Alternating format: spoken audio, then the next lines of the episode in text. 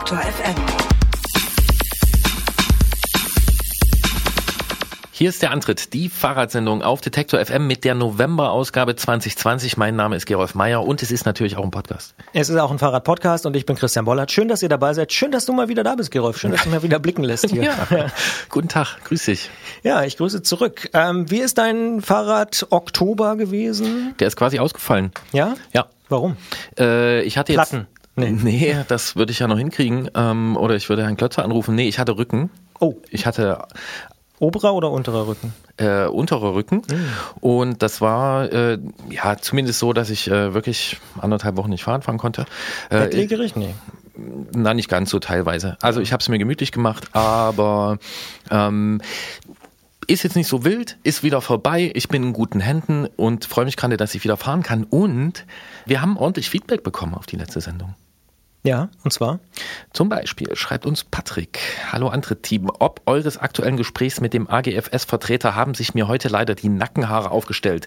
Bitte sagt doch nicht Straße, wo ihr Fahrbahn meint. Der alte Verkehrspolitik bewegte Spruch ist euch bestimmt bekannt. Wer Straße sagt, wo er Fahrbahn meint, für den ist Verkehr nur Auto. Finde ich eine super Anmerkung. Ist sicher korrekt, genau. Ich bin immer so ein bisschen hin und her gerissen. Also er hat völlig recht, gebe ich ihm völlig recht. Aber natürlich müssen wir natürlich ja die Debatte auch etwas breiter tragen. Und manchmal äh, ist es, glaube ich, okay, wenn man auch mal Straße sagt und äh, auf der, zum Beispiel auf der Straße einen Fahrradweg möchte oder ähnliches, äh, um es deutlich zu machen, dass es auch wirklich jede und jeder versteht. Findest du nicht? Ja, es ist natürlich ein Unterschied zwischen Fachsprache und zwischen einer Umgangssprache oder einer Sprache, die versucht, das irgendwie äh, aufzubereiten und auch ansprechend zu sein. Dass man also mit Synonymen arbeitet, ist ja klar, aber trotzdem finde ich es gut, wenn solche Anmerkungen kommen. Total, genau. Denn Also, ja. ich würde jetzt mal sagen, wir beide, wir sehen durchaus äh, einige Probleme und machen uns unsere Gedanken dazu, aber äh, so in diesen Planungsthemen stecken wir einfach nicht so drin. Ja, manchmal Und sehen wir oder du oder ich auch den Wald vor lauter Bäumen nicht, könnte man fast schon sagen. Ja. Genau, und Ja. ich, also deswegen finde ich es gut, wenn solche Anmerkungen kommen und Patrick sagt auch, keine Angst, ich höre euch weiterhin gern, das finden wir natürlich gut. Ja, nee, danke für die Sensibilisierung. So, so ja, und es ja. gibt noch andere, andere Meldungen, zum Beispiel von Lena aus dem Ruhrgebiet, für die äh, die Frage, warum Abstellbügel in der Regel auf dem Gehweg und nicht auf der Fahrbahn stehen, ähm, dass sie ja äh, noch offen ist. Und Mhm. dann kamen noch andere Kommentare dazu. Ich habe das nur mal äh, rausgepickt. Ähm, das Thema, das werden wir weiter verfolgen. Das heißt, äh, das Mailfach hat bei dir keinen Rücken ganz offenbar, sondern da ist einiges reingelaufen. Das Mailfach hat gut funktioniert im Kein. Rücken? Ja, also das ist war das in Ordnung. diese, sprichst du jetzt von dem Rücken Von aus deinem der Rücken.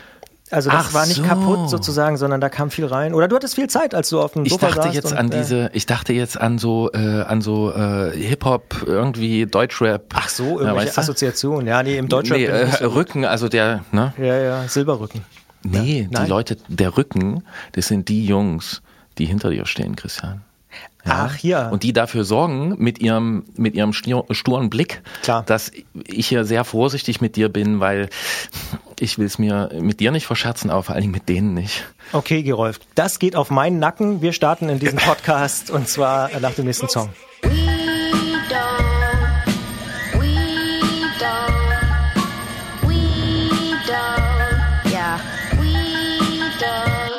Don't. Really care. Rumble in the jumble, we can rumble anywhere, rumble anywhere. Scratching all the lines, changing all the times, knocking off the boxes while we polishing our rhymes. Yo, some guys should buckle up and approach with caution. We don't take it lightly who we pick for our supporting.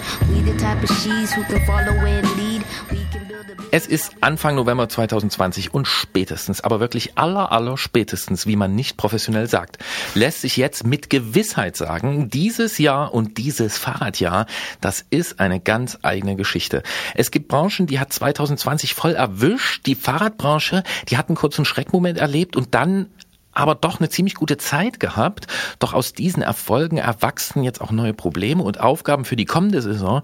Und äh, wir brauchen jemanden dafür mit Durchblick. Und deswegen sprechen wir mit Dirk Zedler vom Institut für Fahrradtechnik und Sicherheit in Ludwigsburg über das Fahrradjahr 2020 und was wir daraus lernen können und vielleicht auch müssen. Mit Jens Klötzer bereiten wir uns auf die endgültig jetzt dann anstehende dunkle Jahreszeit vor und sprechen darüber, wie man ein Fahrrad auf Kälte, Dunkelheit und natürlich auch auf Schmutz vorbereitet. In der Ausfahrt des Monats geht es um die schnellste Zeit auf einer Downhill-Strecke in Slowenien. Nina Hoffmann hat einen Lauf des Downhill-Weltcups in Maribor gewonnen und wir wollen wissen, wie das gewesen ist, wie man sein eigenes Rennteam führt und wie viel Support man bekommt als Top-Downhillerin in Deutschland. Erstmal sprechen wir aber mit Christoph Schmidt vom Onlinehändler bikecomponents.de aus Würselin und wir wollen wissen, wie gut denn das Online-Geschäft in diesem Jahr gelaufen ist. Gerolf hat es ja gerade schon angesprochen, besonderes Jahr ohne Frage und wie vielleicht auch der Ausblick aussieht auf das Jahr 2021, was ja, wenn man ehrlich ist, auch schon fast vor der Tür steht.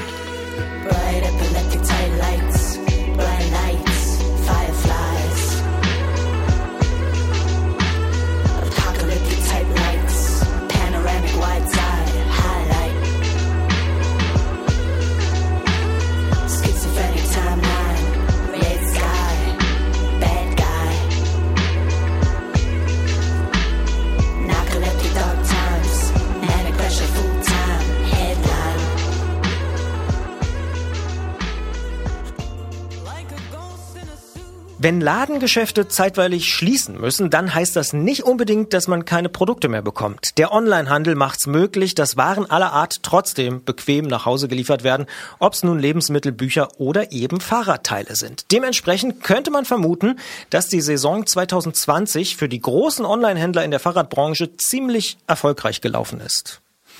Doch aus dem Boom hat sich inzwischen ein Lieferproblem entwickelt, das manche Akteure mit Sorge in die Zukunft schauen lässt. Wir wollen wissen, wie das Jahr für die Firma Bike Components aus Aachen und Würselen verlaufen ist, die mit ungefähr 200 Mitarbeitern Fahrräder und Fahrradteile online verkauft. Dazu sprechen wir mit Christoph Schmidt. Er ist Abteilungsleiter Produktmanagement bei Bike Components. Hallo nach Würselen. Hallo Christoph. Ja, hallo. Freut mich sehr dabei zu sein und äh, mit euch sprechen zu können. Im Frühjahr diesen Jahres mussten viele stationäre Fahrradhändler vorübergehend schließen. Trotzdem hat sich die Saison 2020 zum Boomjahr entwickelt. Ihr seid ein Online-Händler und konntet sogar die ganze Zeit verkaufen. Wie bombastisch waren die ersten drei Quartale für Buy Components?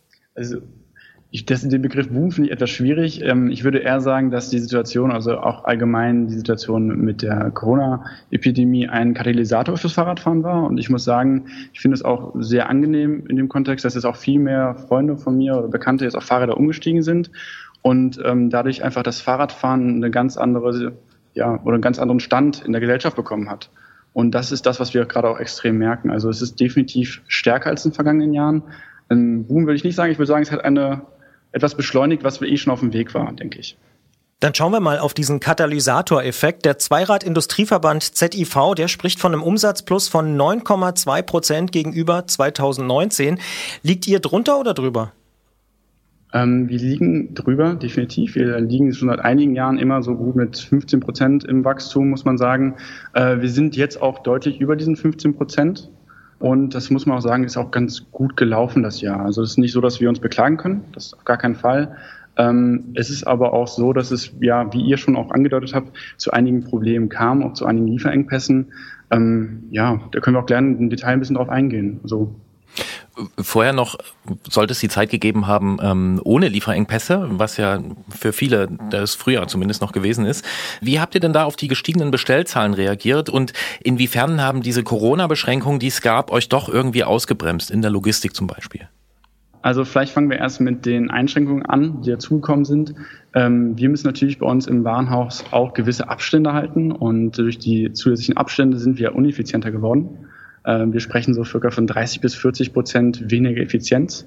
Und dadurch mussten wir das Ganze natürlich auch skalieren. Das hat uns am Anfang auch ja, ein bisschen aus der Bahn geworfen, weil wir einfach auch mit den ganzen neuen Maßnahmen irgendwie umgehen mussten, mussten für uns selber neue Prozesse finden. Und ähm, ja, uns hat auch das Jahr ein bisschen gezeigt, wo liegen unsere Schwachstellen. Und äh, das, was ich vorhin als Katalysator bezeichnet hat, hat man auch bei uns gemerkt. Also wir haben, wir haben natürlich sind stärker gewachsen und ähm, haben dadurch auch gemerkt, welche Prozesse müssen wir anpassen. Wo liegen denn eure Schwächen? Mm, ich würde sagen, wir sind halt sehr organisch gewachsen in den letzten Jahren. Also wir sind äh, wirklich sehr human gewachsen, langsam gewachsen und viele Strukturen, die sich jetzt über die Jahre gezogen haben, mussten jetzt irgendwie ein bisschen sag mal, angepasst werden. Was wir sagen müssen, ist halt, wir legen sehr viel Wert auf den Kundenservice und das haben wir auch in den letzten Jahren, also in den letzten Jahren sehr forciert und auch dieses Jahr auch wieder forciert. Sprich, wir haben alle unsere Ressourcen, die wir hatten, dann aus anderen Abteilungen wieder in den Kundenservice reingeschoben, so dass wir den Anspruch, den wir an uns haben, auch noch gewährleisten können. Und äh, das war so der große Knackpunkt bei uns. Wir haben gemerkt, wir mussten alle Ressourcen, die wir haben, zusammenziehen, um unsere wirklichen, äh, ja, unsere Stärken weiter hervorheben zu können und haben dadurch auch Sachen wie Artikelanlage vielleicht ein bisschen liegen gelassen. Das sind so Sachen, wo ich sagen würde, ja, das, das hat das ja auf jeden Fall mit, mit sich gebracht. Jetzt mal eine ganz doofe Verständnisfrage, aber als dann irgendwann die Fahrradläden wieder aufgemacht haben, also am Anfang hieß es ja online profitiert total, ist dann bei euch das so ein bisschen eingebrochen oder deutlich weniger geworden? Mm, ich würde jetzt nochmal zurückkommen auf das, was ich vorhin gesagt habe. Ähm, letztlich war das ein ganzer, ganzer Katalysator und die Läden haben wieder aufgemacht, das haben wir auch gemerkt, ja. Aber ich muss auch sagen, es sind viel mehr Leute aufs Fahrrad wieder gestiegen und insgesamt war es ein Uplift für die gesamte Industrie. Und ähm, das ist quasi gestiegen und ist auf diesem Niveau geblieben. Das sagt Christoph Schmidt, Abteilungsleiter Produktmanagement bei Bike Components in Würselen, wie wir gelernt haben, da wo ja auch Martin Schulz herkommt. Wir sprechen gleich im Podcast noch weiter über den Katalysatoreffekt in der Fahrradbranche und was der so auslöst bei großen Händlern. Sagen aber an dieser Stelle schon mal vielen Dank für die Einblicke und auch für die offenen Zahlen. Dankeschön. Gerne. Aus den super Umsätzen des Frühjahrs sind inzwischen ja auch große Lieferrückstände geworden und vielleicht ein paar andere Probleme. Wie stark seid ihr denn davon betroffen? Ähm, es ist ja ganz logisch, die Situation. Also es muss, muss man rückblickend betrachten, dass ein gewisser Forecast gemacht wurde fürs vergangene Jahr oder für dieses Jahr und einfach die Zahlen weit über dem liegen, was erwartet wurde und dadurch einfach viele Lieferengpässe entstanden sind. Also die Großhändler haben natürlich eine gewisse Ware geforecastet, die wurde inzwischen verkauft und jetzt gibt es Rückstände, die noch nicht bedient werden können. Hinzu kommt, dass ähm, der Fahrradmarkt extrem gewachsen ist. Viele OEs quasi jetzt mehr Ware bestellen, mehr Fahrräder produzieren lassen und die Lieferanten oder Produzenten natürlich auch eine gewisse Kapazität haben. Und wenn die auf Maximum laufen, steigen die Lead Times, die Lieferzeiten werden länger und das merkt man gerade in der gesamten Industrie, denke ich. Jetzt müssen wir ein bisschen für die Leute erklären, die nicht so tief im Thema drinstecken, was OEs sind. Mich zum Beispiel. Für Christian? Okay. Äh, mit OEs werden bei uns meistens äh, Fahrradhersteller bezeichnet, die wirklich den Fahrrad, ein komplettes Fahrrad herstellen und nicht nur äh, auf den Komponentenmarkt spezialisiert sind. Wir haben Kontakt zu ein paar anderen Herstellern und ein bisschen recherchiert und äh, haben da schon den Eindruck, dass die Sorgen, äh, von diesen Lieferrückständen betroffen zu sein, teilweise schon ziemlich groß sind. Ähm, wie stark seid ihr davon betroffen? Hm. Also wir haben die Sorge, dass wir am Ende des Tages unseren Kunden die Chance verbauen, dass sie das ganze Jahr durchfahren können. Also wir probieren, dass wir unserem Kunden möglichst über das ganze Jahr hinweg Ersatzteile liefern können. Und wir haben das beschrieben, dass wenn ein Defekt auftritt, dass wir quasi dieses Ersatzteil auf Lager haben. Deswegen haben wir fürs kommende Jahr, sagen wir mal, sehr gut geplant. Also wir haben sehr gut versucht vorzucasten, den Bedarf zu ermitteln und äh, entsprechend zu planen. Unser Ziel fürs kommende Jahr ist, dass wir einfach eine durchgehende Verfügbarkeit haben. Und ich glaube auch, dass wir da ganz gut dastehen. Also eigentlich teilen wir diese Sorge so nicht. Also können wir es vielleicht mal ganz konkret machen? Gibt es bei euch auch Teile, äh, wie wir jetzt auch durchaus gehört haben, wo man davon ausgehen darf, kann, muss, soll, dass es die erst dann im Sommer 2021 gibt? Dadurch, dass wir einen sehr direkten Kontakt haben zu vielen Lieferanten, ist es so, dass wir auch früh reagiert haben. Das würde ich auch sagen, ist ein großer Benefit des direkten Kundenkontakts, den wir haben. Wir konnten früh feststellen, dass die Nachfrage gestiegen ist und konnten entsprechend auch den Bedarf anpassen, den wir hatten. Deswegen gehe ich nicht davon aus, dass wir dieses Problem bekommen werden. Wenn ihr ein konkretes Beispiel dazu auch habt, können wir gerne darauf nochmal eingehen. Aber tendenziell wüsste ich da jetzt auch gerade kein Produkt, was in da reinfallen würde. Was ist denn bei euch im Moment das, was am schwierigsten zu bekommen ist? Sind es Sachen aus Asien oder? Ähm, durch die Bank hinweg. Also das, was ich auch vorhin meinte, es ist halt, man hat halt nur eine gewisse Kapazität in der Produktion. In Asien ist es so, dass die ganzen Produktionen natürlich jetzt hochgefahren wurden und dass die Fahrradindustrie in einer sehr luxuriösen Position ist, dass die Industrie sehr gut läuft und ähm, da kann man sich auch glücklich schätzen. Und ähm, das betrifft aber alles eigentlich durch die Bank, sprich alle Produkte. Von Schaltung bis zum Sattel, bis aber auch, kann auch ein Rahmen sein. Alle Produkte könnten halt davon betroffen sein. Da du nach konkreten Produkten gefragt hast, ihr habt ja neulich äh, neue eigene Rahmen vorgestellt, also Mountainbike-Rahmen und einen Gravel-Rahmen, der natürlich noch in ein anderes Boom-Thema so reinstößt. Von dem Gravel-Rahmen hat man so den Eindruck, dass der sehr schnell weg ist und ähm, was man so hört, sage ich mal, gerüchteweise ist auch, dass das zum Beispiel ein Produkt ist, was irgendwann erst im nächsten Jahr kommen wird, wieder als äh, Nachlieferung.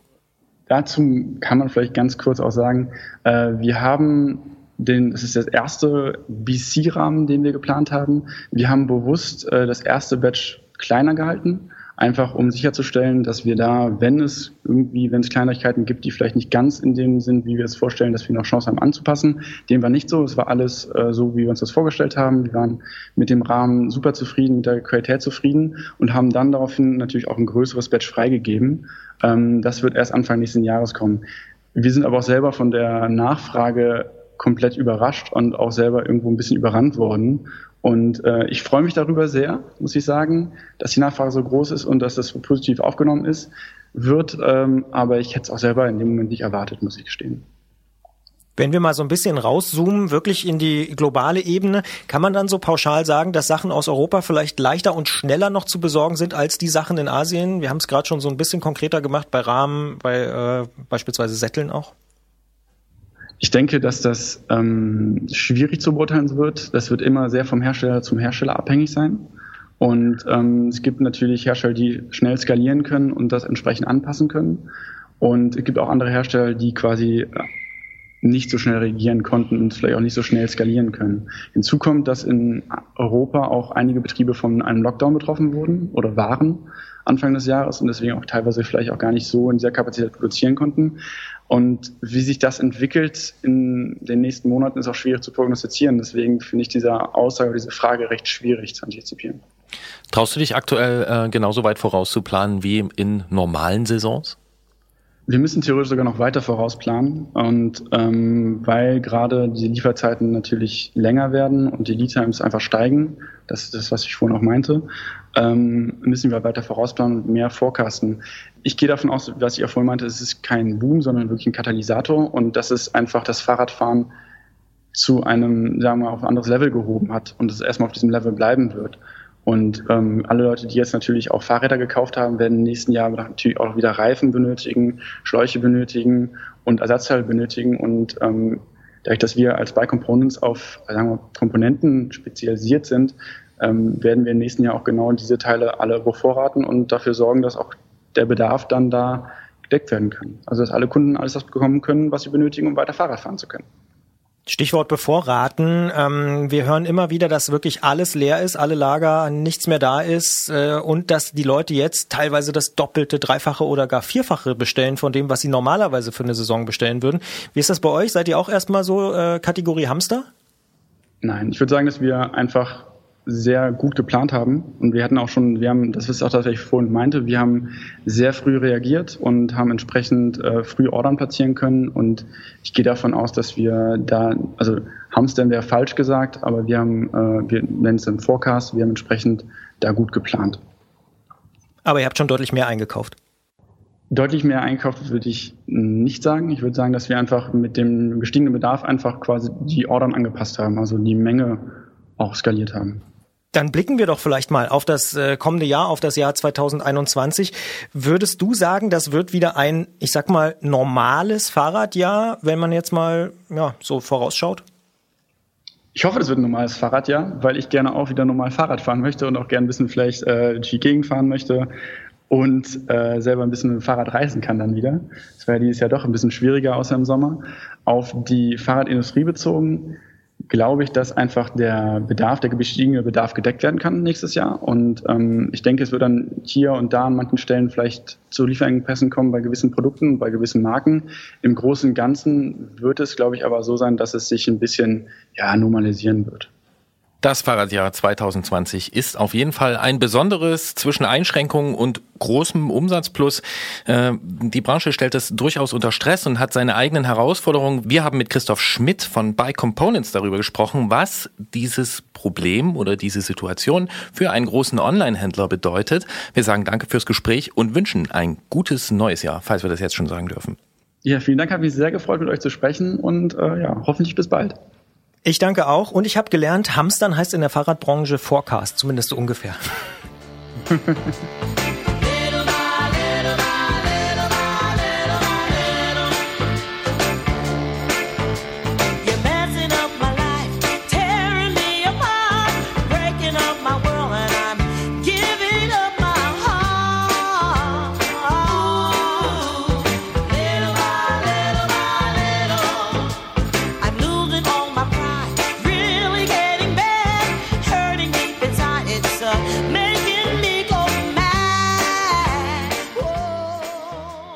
Christian, was ist dein Eindruck?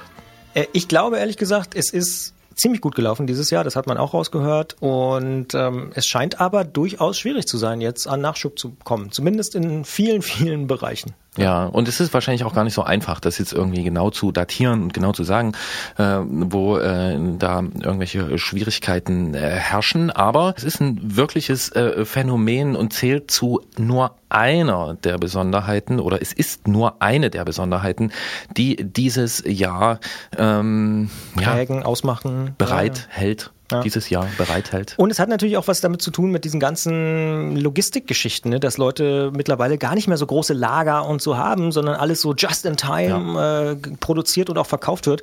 Und da kommen wir jetzt dann doch wieder so ein bisschen an unsere Grenzen. Ähm, auch mit dem globalen Wirtschaftssystem, muss man knallhart mal so sagen. Ja. Und aus diesem Grund müssen wir jetzt auch mit jemandem sprechen, der so ein bisschen Überblick hat, einfach dadurch, dass er ziemlich viele Kontakte in die Fahrradbranche hat. Und äh, das ist Dirk Zedler aus Ludwigsburg.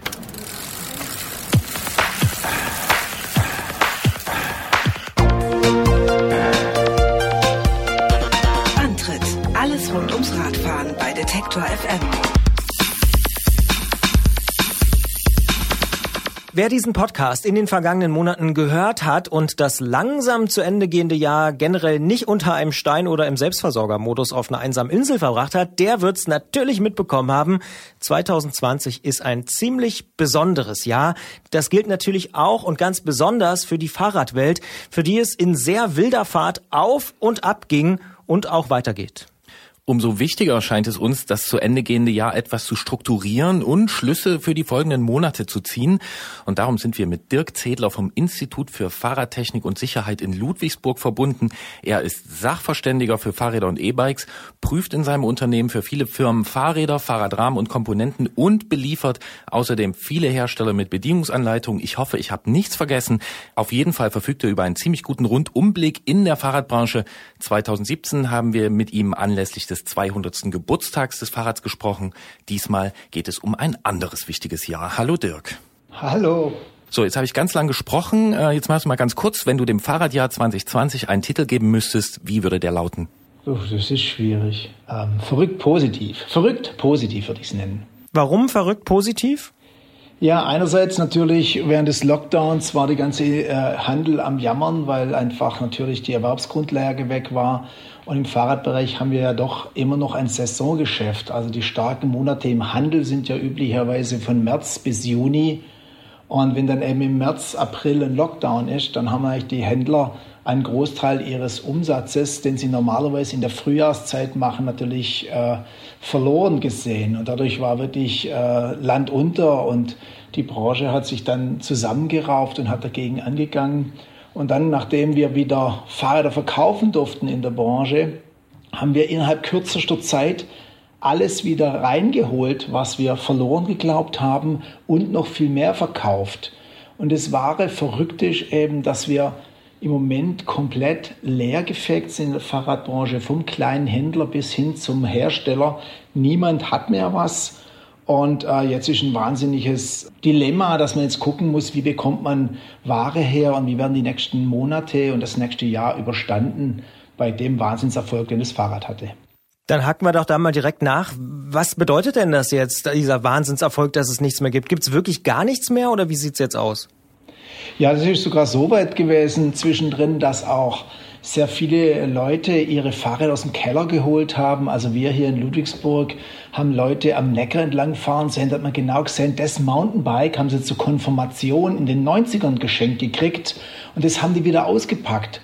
Und auch die Leute sind in die Radläden gestürmt und haben Bremsbeläge, Ketten, Reifen, Griffe, Sättel, einen neuen Helm und was auch immer gekauft. Also nicht nur die Neuräder sind aus dem Karton verkauft worden, sondern auch die Ersatzteile. Und dann wurde alles richtig knapp. Also selbst auf Bremsbeläge musste man teilweise warten, muss heute noch warten oder Ketten oder was auch immer. Wir haben, wir haben Knappheit bei Helmen, wir haben Knappheit bei Radbekleidung. Also es ist eigentlich überall alles knapp und selbst in Deutschland äh, herstellende Firmen, da haben wir noch einige, die ja wirklich gute Sachen hier machen, zum Beispiel die Firma SKS mit Luftpumpen oder die Firma Ortlieb mit Fahrradtaschen. Selbst die sind vom Erfolg überrannt worden und liegen jetzt weit hinter ihrem typischen Zeitplan hinterher. Da ist nicht ganz so schlimm wie in Asien, aber einige Wochen Lieferzeit hat man ja schon, was bis dato eigentlich in der Fahrradbranche noch nie der Fall war. Woran liegt denn das? Also wir reden ja in Asien über so einen Shutdown oder Lockdown ähm, von ein paar Wochen, die das waren im Frühjahr diesen Jahres. Äh, jetzt wären da aber bei manchen Herstellern Lieferprobleme, die sich hier im, im, im deutlichen Monatsbereich, also bis in nächsten Sommer, Sommer 2021 ziehen. Warum gibt's da so eine Bugwelle?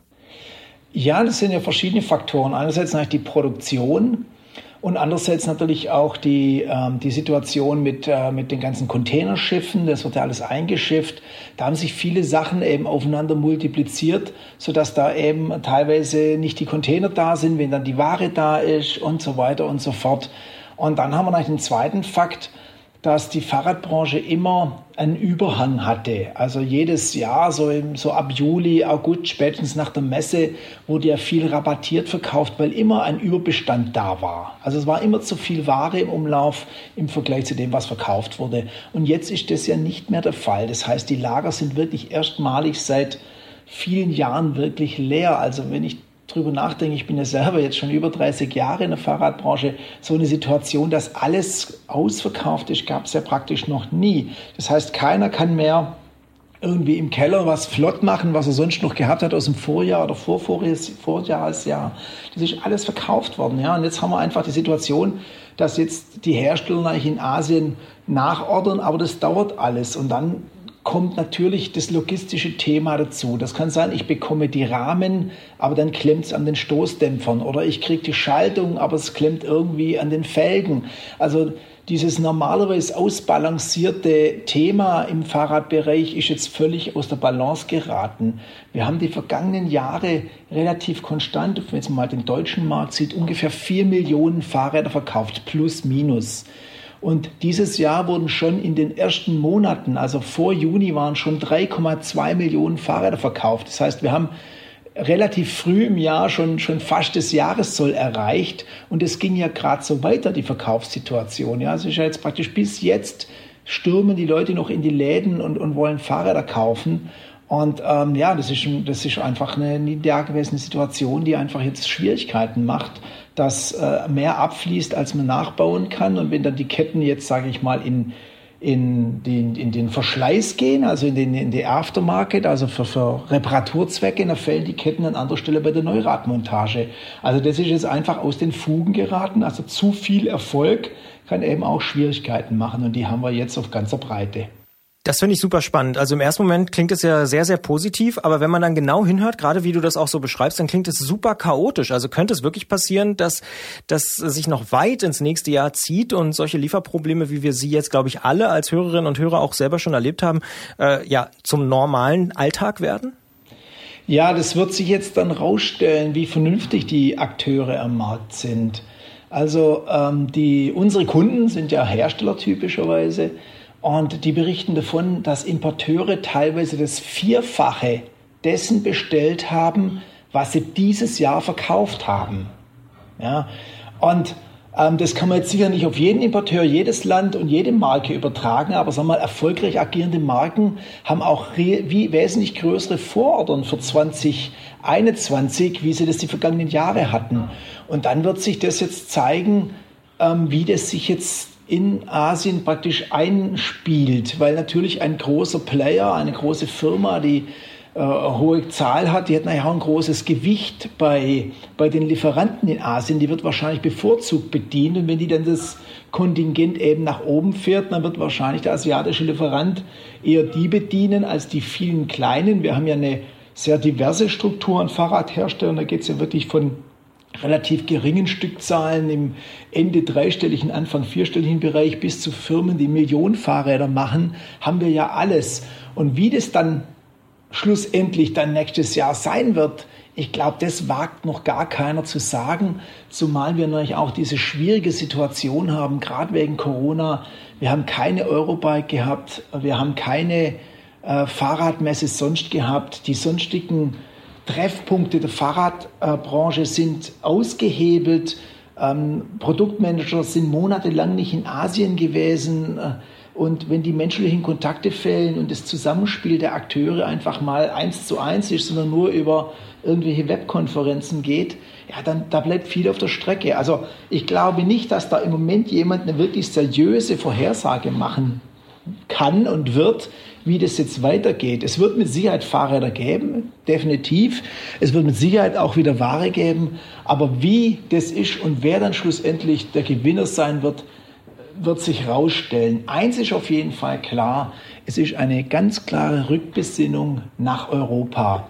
Also Firmen wie, sagen wir mal, Cube, die äh, ja in Deutschland montieren, Firmen wie Derby Cycle, die ja in Kloppenburg äh, montieren, Firmen, die Auftragsarbeiten vergeben, äh, die meisten Pedelecs, also Elektrofahrräder, werden ja typischerweise in Europa gebaut, vieles davon in Deutschland. Da kommen nur die Teile aus Asien. Die sind eventuell sogar noch besser dran, wie die Leute, die ganze Fahrräder aus Asien beziehen. Da gibt es ja auch einige Beispiele dafür.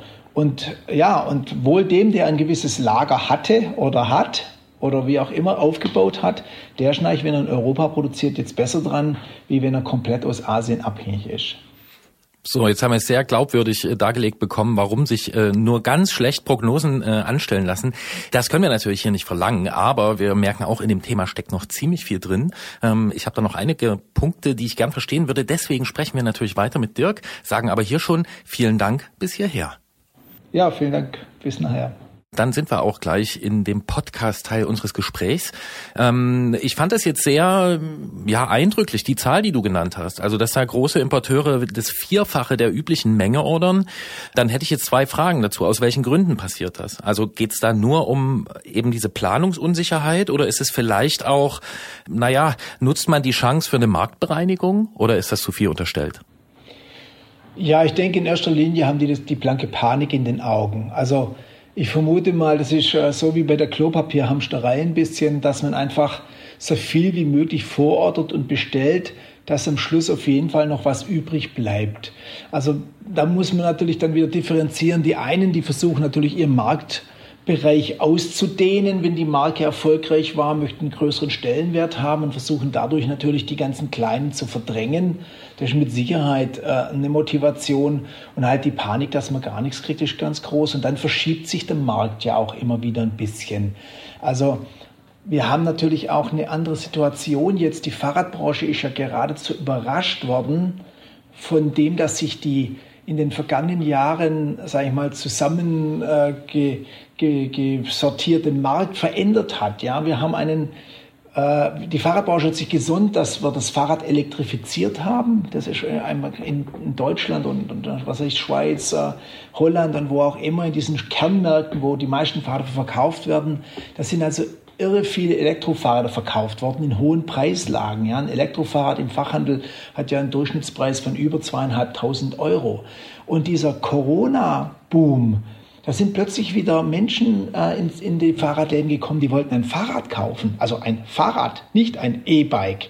Und das hat die Fahrradhändler und auch die Hersteller wiederum komplett überfordert, weil die bisherige Stammkäuferschaft hat wahrscheinlich schon ein Rennrad, hat schon ein Mountainbike, hat schon ein City-Trekking-Rädle und hat dann nur ein E-Mountainbike gekauft oder, oder irgendein Elektrofahrrad. Und jetzt kam wieder neue Kundschaft, die einfach Fahrräder wollte. Und dieser Markt war auch nicht bedient worden oder konnte nicht so bedient werden.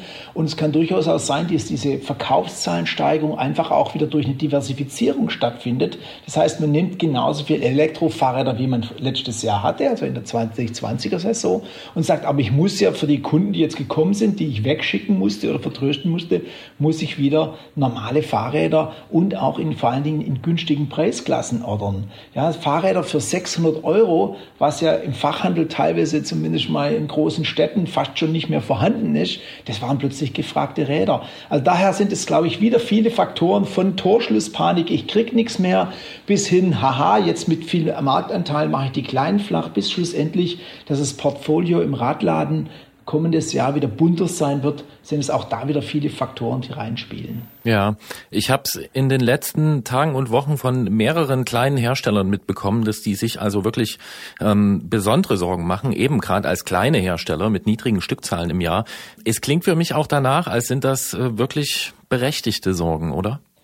Ja, kann ich durchaus teilen und sehe ich auch so, dass die ganz kleinen Hersteller mit Sicherheit die Verlierer der Krise sein können und vermutlich auch äh, werden, weil ähm, ja dieses äh, ja, diese diese liebgewonnenen äh, Freaks und ich, ich mag die ja wirklich, aber bei dem was gerade abgeht im Markt ist es natürlich schwierig diese Liebelei weiter aufrechtzuerhalten. Und zwar ein ganz wichtiger Punkt, den, den der die Fahrradbranche jetzt mit Wucht ähm, erreicht, ist, die Fahrradbranche muss ja raus aus dem Sport- und Hobbybereich, aus der Freak-Szene, aus der Nische und muss jetzt Mobilität werden. Plötzlich muss Fahrrad Mobilität werden. Weil wenn das Corona noch welchen geht und die Leute fahren nun mal nicht mehr öffentlich, oder weniger öffentlich wie vorher und die fahren Fahrrad, dann ist Mobilität gefragt. Dann muss das Fahrzeug immer tun, das Fahrrad, und dann ähm, muss es da sein. Und dieser Mobilitätsgedanke, der Fahrradbranche relativ neu und darauf muss es sich auch einstellen. Und es wird auch noch ganz gravierende Umbrüche mit sich bringen.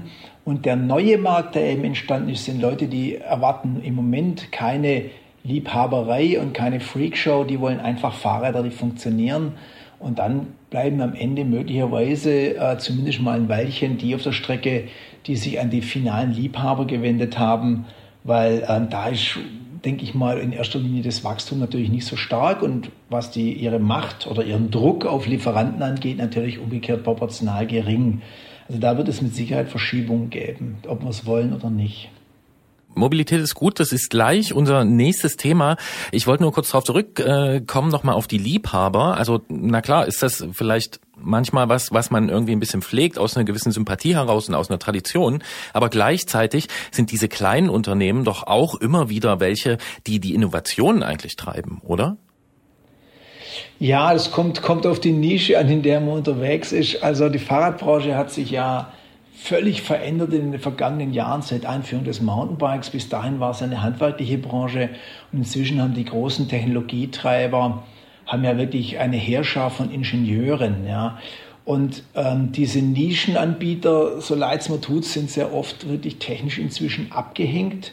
Es gibt, sage ich mal, äh, Lichtgestalten wie Itworks oder solche Firmen, die oder, oder Tout Terrain, die wirklich in, im Reiseradbereich, im Alltagsbereich äh, wirklich Lösungen finden, die wirklich, wirklich auch wegweisend sind, die auch vielleicht in der Großserie so gar nicht gewünscht sind, weil sie einfach für, für Weltumrundungen gedacht sind, dass es immer tut, weil da hat man ja so einen Mobilitätsgedanken, wenn ich irgendwo im hintersten Türkei bin, dann möchte ich einfach nicht, dass mein Umwerfer klemmt, weil er verdreckt ist. Dann möchte ich schon, dass es funktioniert.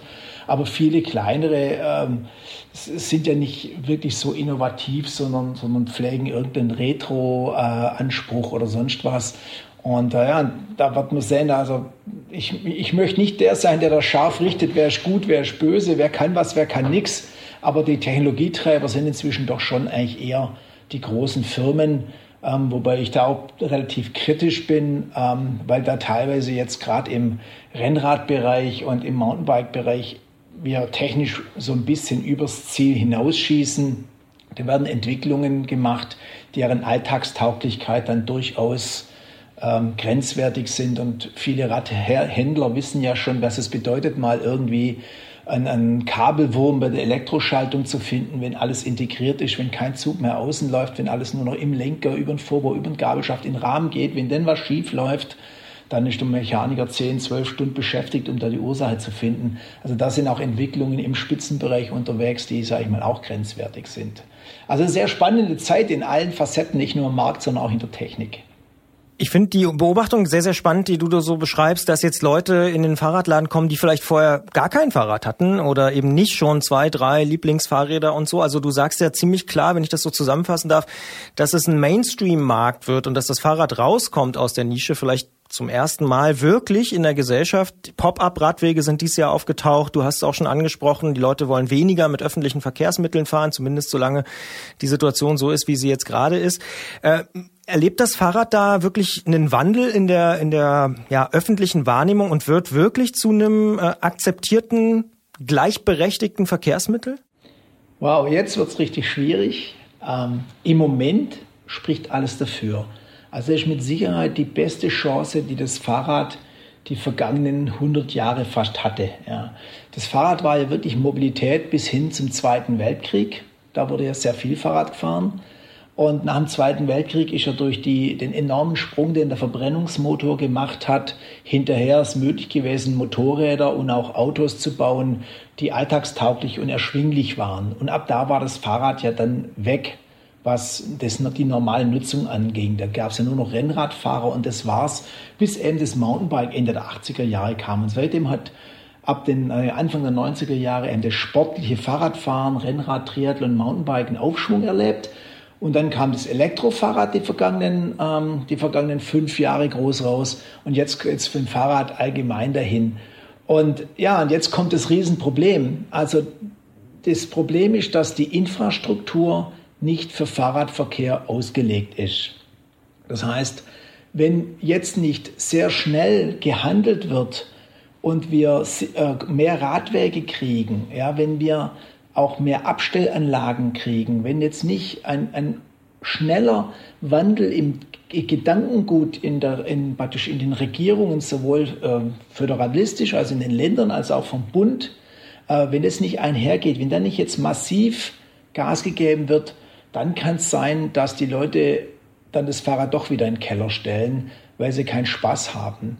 Also über 60 Prozent der Nichtradfahrer sagen ja, sie fahren nicht Fahrrad, weil sie Angst haben. Und über 50 Prozent der Nicht-Fahrradfahrer sagen, ja, ich fahre auch nicht, weil ich mein Fahrrad, wenn ich eins hätte, oder ich fahre nicht in der Stadt, weil ich es nicht sicher abstellen kann. Also mit den zwei Punkten Radwegenetz und auch sicheres Abstellen, da muss jetzt in den Städten gehandelt werden, wenn dieser dieser im Moment vorhandene Mode oder diese, wie auch immer das nennen will, wirklich ein Trend werden soll oder gar ein Megatrend, der wirklich viele Jahre anhält. Im Moment haben wir die Stimmung, wenn ich denke, allein persönlich, ich bin dieses Jahr, ich glaube, sechsmal, fünfmal, sechsmal, keine Ahnung, im Fernsehen gewesen zu Fahrradthemen. Das ist eben so viel wie die vergangenen fünf Jahre zusammen. Da war einmal im Frühjahr Fahrradthema. Jetzt ist Fahrrad ständig im Fernsehen, ständig präsent. Der Spiegel hat es ständig wieder in seiner Online-Version. Also ist wirklich da das Fahrrad. Und jetzt müssen wir alle gucken, alle Fahrradakteure, auch die Radiosender, dass wir gucken und die Politik eben äh, darauf einstimmen, dass man das jetzt ernst nehmen muss, dass es nicht vorübergehend sein muss, sondern dass man das konservieren kann. Und äh, die Verbände, die es gibt, also zum Beispiel der Bundesverband Zukunft Fahrrad, wir sind dran auch an den Krankenkassen, weil das Fahrrad ist ja nicht nur nett und macht Spaß und ist eine günstige mobile Alternative, sondern vor allen Dingen ist ja auch eins und das ist es gesund. Und deshalb ähm, sind es viel, was dafür spricht, aber die Aufgabe ist also nicht nur unsere logistische Aufgabe, kommendes Jahr Fahrräder und Bekleidung und was wir alles brauchen, in die Läden zu bekämen. Die zweite ganz große Herkulesaufgabe ist wirklich die Politik, darauf einzustimmen und einzuschwören, dass man jetzt wirklich was für das Fahrrad tun muss, damit die Leute weiterhin auch Fahrrad und sicher Fahrrad fahren können. Es gibt ja da auch Beispiele, ne, dass man das äh, beobachten kann, was sich alles tun kann, wenn die Politik äh, dahinter steht. Und ähm, nun sprechen wir natürlich auch mit dir, weil wir wissen, dass du, naja, sag ich mal, der Lobbyarbeit fürs Fahrrad und der Lobbyarbeit der Fahrradbranche zumindest kein gut oder sehr gut ausstellst. Habe ich das richtig verstanden? Liege ich da richtig? Ja, also es gibt, ähm, gibt ja verschiedene äh, Verbände, die, die äh, sagen wir mal, Hersteller hinter sich vereinen, zum Beispiel den Zweiten Industrieverband, wir haben den VSF, der einige Fahrradhändler hinter sich hat, wir haben den ADFC, der die Radfahrerverein ist und die haben, machen Lobbyarbeit in Berlin ähm, und haben das aber relativ getrennt voneinander immer wieder gemacht. Dann gab es wieder mal Schnittmengen mit parlamentarischen Abenden und so weiter. Äh, vergangenes Jahr wurde der Bundesverband Zukunft Fahrrad gegründet. Da haben sich jetzt die Dienstleistungsunternehmen zusammengetan, also zum Beispiel Stichwort Fahrradleasing, aber auch Leute, die GPS-Geschichten machen, Leute, die alle möglichen Dienstleistungen rund ums Fahrrad anbieten. Das heißt, wir haben jetzt eigentlich alle Akteure ähm, zusammen. Wir haben die, die Fahrradhändler, wir haben die Hersteller, die Fahrradfahrer und die Dienstleister. Und trotzdem ist es ein relativ zersplitterter Haufen, wie er in Berlin auftritt und ist keinesfalls vergleichbar mit dem, wie es die Automobilbranche tut. Und dann haben wir noch ganz viele Hersteller, die lehnen sich komplett zurück. Ja, die profitieren zwar von aller Arbeit, die diese Lobbyisten machen, ja, aber sie engagieren sich nicht. Sie geben weder Geld, noch sind sie in einem Verband Mitglied, sie freuen sich. Und der wichtigste Punkt, den man eigentlich der Fahrradbranche mitgeben muss, jetzt gerade in dieser wirklich wichtigen Phase, kommendes Jahr sind ja auch Bundestagswahlen, ist eigentlich, dass man nicht drüber nachdenken muss, dass die Marke A der Marke B drei Prozentpunkte am Markt quasi wegnehmen soll und sich dafür anstrengt, sondern ich will jetzt das Wort Feinde nicht nennen, aber sag mal, die, die, die, die Herausforderung liegt außerhalb der Fahrradbranche. Wenn wir es schaffen, dass die Politik sich dreht, dass wir eben mehr Radwege haben, eben das alles haben, was wir brauchen, die Radinfrastruktur, dann wird der Markt automatisch größer. Dann muss ich nicht überlegen, ob die Firma W mehr verkauft wie die Firma Y. Das ist total egal, weil wenn wir den Markt verdoppeln, verdoppeln sich alle Verkäufe. Und daher ist mein wichtiger Appell, dass die, dass die Großen der Branche die sich ganz gerne auch sehr zurückhalten, was diese Themen angehen, sind so mittlere und kleinere Unternehmen, die sehr engagiert sind, dass die Branche der Branche sich einen Ruck geben und einfach von diesem Gewinn, den sie dieses Jahr gemacht haben, das müssen wir mal ganz klar festhalten, dieses Jahr musste die Fahrradbranche keine Rabatte geben. Ja, alle Fahrräder wurden oder alle darf man nicht sagen, aber fast alle Fahrräder wurden zum vollen Preis verkauft. Das heißt, die Taschen sind eigentlich in der Fahrradbranche voll, bei den Händlern, aber auch bei den Herstellern. Und dann wird man eben gut, wenn man davon einen Prozentsatz eben für das verkehrspolitische Engagement der bestehenden Verbände engagiert, da kann ja jeder sich seinen Verband suchen, dass da die Leute einfach die Kapazität haben, in Berlin, da wo es gilt und auch auf Landesebene eben für ein Umdenken bei den Parlamentariern zu sorgen. Und das müssen wir jetzt mit Hochdruck machen, weil es gibt ja auch Parteien, ähm, die gegen Pop-up-Radwege geklagt haben. Also in Berlin hat die AfD zum Beispiel geklagt, nach meinen Informationen, gegen Pop-up-Radwege. Das heißt, wir müssen dringend gucken, dass die Fahrradbranche Politiker hinter sich kriegt, damit äh, nicht nur eine Autokaufprämie für Elektroautos kommt, sondern dass eine Kaufprämie für Elektrofahrräder, also für alles, was Elektromobilität ist zum Beispiel, kommt. Da gibt es ganz viele Aufgaben, die da vor uns liegen in der Fahrradbranche. Reicht es da schon aus, dieses große Leitbild, was du gerade so skizziert hast, dass sich alle zusammentun und alle einfach den Kuchen vergrößern müssen? Reicht das aus, um die zersplitterte Fahrradgesellschaft, wie du sie genannt hast, und die Großen an einen Tisch zu kriegen, dass sie das machen? Hast du da Hoffnung? Also es, gibt, gab wegen Corona schon ein erstes tolles Beispiel.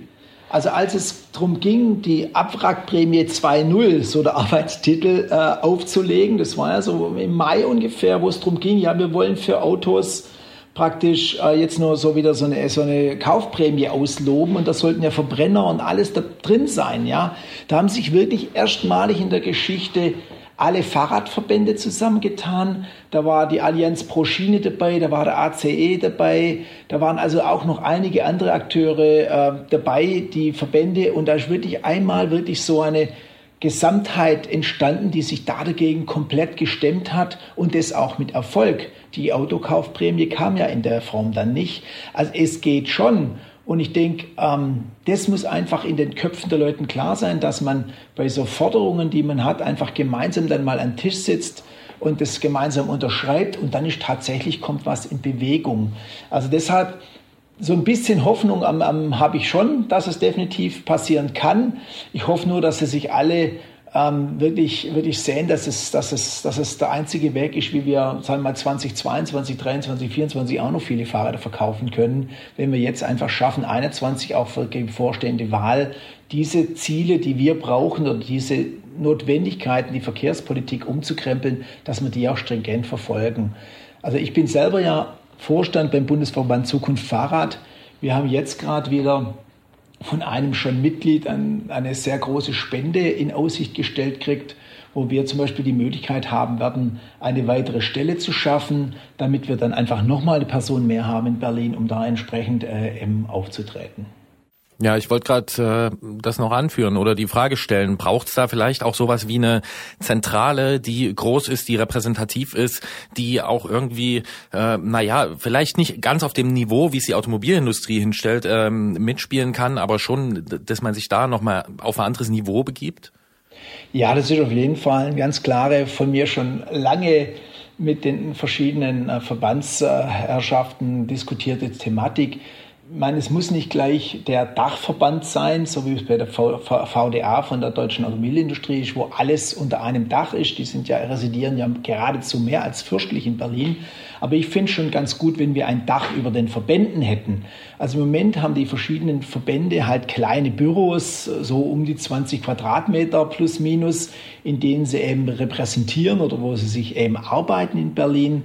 Nur der ADFC, also der Fahrradclub, hat ein bisschen was Größeres. Und ich finde es halt schon einfach wichtig, auch die Signalwirkung, wenn man da irgendwo gemeinsam jetzt auch in diesen mal fetten Jahren, wo man richtig Geld verdient hat, sich mal was Besseres mietet, wo dann jeder Verband wieder für sich allein quasi natürlich sein Zimmerchen hat oder sein zwei Räumchen hat, wo aber dann verschiedene Besprechungsräumlichkeiten sind, wo vielleicht auch mal ein paar Fahrräder ausgestellt werden, um das Ding auch greifbar zu machen, weil wir haben ja auch tolle Sachen mit Lastenrädern, die wir jetzt noch gar nicht thematisiert haben. Und da sind ja viele Politiker auch noch weit weg, die sehen sie zwar auf der Straße rumfahren, wissen aber was, nicht, was es ist.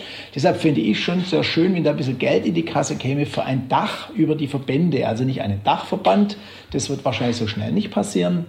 Aber dass wir gemeinsam ein Fahrradhaus, eine Fahrradrepräsentanz, wie auch immer es nennen will, Räumlichkeiten, wo jeder Politiker eben weiß, wenn ich da hingehe, da finde ich auf jeden Fall meinen Ansprechpartner für das Fahrradthema, das ich haben will. Das wäre so mein richtig großer Wunsch und ich, ich hoffe, dass das äh, Realität wird.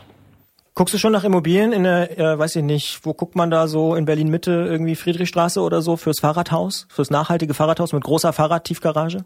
Ja, ich bin ja nicht der Richtige, ich bin ja da nicht wirklich, aber wir vom Verband, also wir haben ja in, ähm, in Berlin den, zum Beispiel den Vasilis von Rauch, den Geschäftsführer von unserem Verband, der hat sich ja schon ein bisschen zusammengetan in der Fahrrad, äh, Fahrradgeschichte mit der Firma Velo Konzept, haben wir da unser Büro angemietet. Aber das ist natürlich noch ein weiter Weg. Wir arbeiten daran. Ähm, da müssen wir jetzt erstmal die Akteure zusammenkriegen. Wir haben ja leider auch das Thema, dass ähm, mit Siegfried Neuberger, den ich, äh, mit dem ich viele ähm, Dinge ausdiskutiert habe. Wir haben uns auch wirklich auch äh, über technische Dinge äh, wirklich hart auseinandergesetzt, aber immer einen Konsens gefunden habe. Das war der Geschäftsführer des Zweiten Industrieverbandes, der ist leider unerwartet verstorben und insofern ist gerade beim Zweiten Industrieverband da gerade so ein bisschen politisches Vakuum. Aber ich hoffe, dass das jetzt demnächst wieder gefüllt wird, dass da wieder die, sage ich mal, die Richtung stimmt, dass man dann wirklich auch mal anfangen kann mit dem Thema. Mal sehen, wie sich's entwickelt. Und dann schließen wir jetzt den Kreis und äh, versuchen es doch mal ganz vorsichtig äh, mit einer ganz kurzen, knappen Prognose. Ähm, also ich erinnere mich an äh, vom Anfang des Gesprächs an äh, verrückt positiv. Wie wird 2021? Was denkst du? Ich hoffe, dass die Fahrradbranche verstanden hat, dass man diesen Winter, obwohl wir alle sehr müde sind, also das ist auch eine Sache, die man da ganz klar sehen muss. Die, Fahrrad, die Akteure der Fahrradbranche sind müde nach dem Jahr. Also gerade im Handel, die ja wirklich 15, 16 Stunden Tage hatten, um die Reparaturen irgendwie noch gestemmt zu kriegen, dass wir uns da über die Weihnachtszeit, über den Winter ein bisschen besinnen und dann einfach ähm, da sind für den Kunden, weil dies, die, die, ähm, der Kundenservice ist auch noch ein Schwachpunkt und, und das muss auch verbessert werden und wir haben leider in der Fahrradbranche auch zu wenig Fachkräfte. Und die witzigerweise ist die Auszubildendenzahl zu diesem Jahr sogar gesunken im Vergleich zum Vorjahr. Und ich hoffe, dass, dass mehr junge Menschen ähm, Motivation haben, Fahrradberufe ernsthaft zu lernen. Also wenn ich jetzt einem Jugendlichen was empfehlen sollte, würde ich ihm sagen, nee, niemals nicht Kfzler, da lernst du eh nur äh, irgendwie Verbrennungsmotoren gedöns, ja, lerne lieber Fahrradmonteur, das ist die Zukunft. Also ich hoffe, dass die, die Fahrradbranche sich da auch in diesem Bereich engagiert. Und ich denke, für den Fahrradfahrer wird es sicher ein tolles Jahr, ähm, das kommende Jahr. Wir haben, denke, das wird wieder so sein. Und ich hoffe halt, dass einfach der Handel sich stabilisiert und die Hersteller die, die Fahrräder beibekommen. Und ich bin ja viel zu viel Fahrradfahrer, als dass ich Fahrradverkäufer bin. Und deshalb hoffe ich einfach, dass äh, die Fahrradfahrer mit Rücksicht und Toleranz unterwegs sind und sich gegenseitig respektieren, solange die Fahrradwege einfach noch nicht in der Form vorhanden sind, wie, äh, wie wir sie uns alle wünschen. Und äh, ja, also ich hoffe einfach, dass dieser, dieser Schwung, den wir jetzt haben, dass der weitergeht und sich kommendes Jahr ein bisschen normalisiert, dass sich die Krankheitszahlen und die Lockdown-Geschichten irgendwie, irgendwie in den Griff kriegen und dass es dann normal wird, dass ein normales Jahr wird mit weiter begeisterten Radfahrern. Und äh, dann hoffe ich, dass es, dass es nur noch positiv wird. Verrückt positiv hat Dirk Zedler das Jahr 2020 beschrieben. Die ja ganz große Rundumblick Super Sonderausgabe hier im Antritt. Dirk Zedler vom Institut für Fahrradtechnik und Sicherheit in Ludwigsburg im Gespräch hier bei uns in diesem kleinen, aber feinen Podcast, der auch in diesem Jahr immer mehr Hörerinnen und Hörer bekommen hat. Offensichtlich ist das Thema Fahrrad tatsächlich ein Thema, was immer weiter wächst. Das freut uns natürlich sehr und wir sagen an dieser Stelle vielen Dank für diese sehr ausführlichen Gedanken und Einblicke. Ja, vielen Dank nach Leipzig und vielen Dank an die ganzen Hörer fürs Zuhören. Danke dir, Dirk. If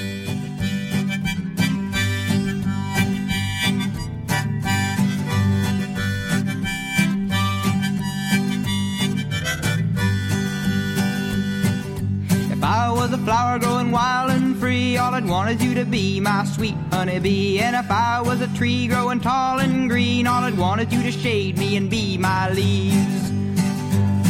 All I want is you, will you be my bride? Take me by the hand and stand by my side. All I want is you, will you stay with me? Nach dem ersten Gespräch hast du mich gefragt, äh, wie ich das einschätze, die Gesamtsituation. Wie schätzt du denn jetzt nach dem zweiten Gespräch die Gesamtsituation ein?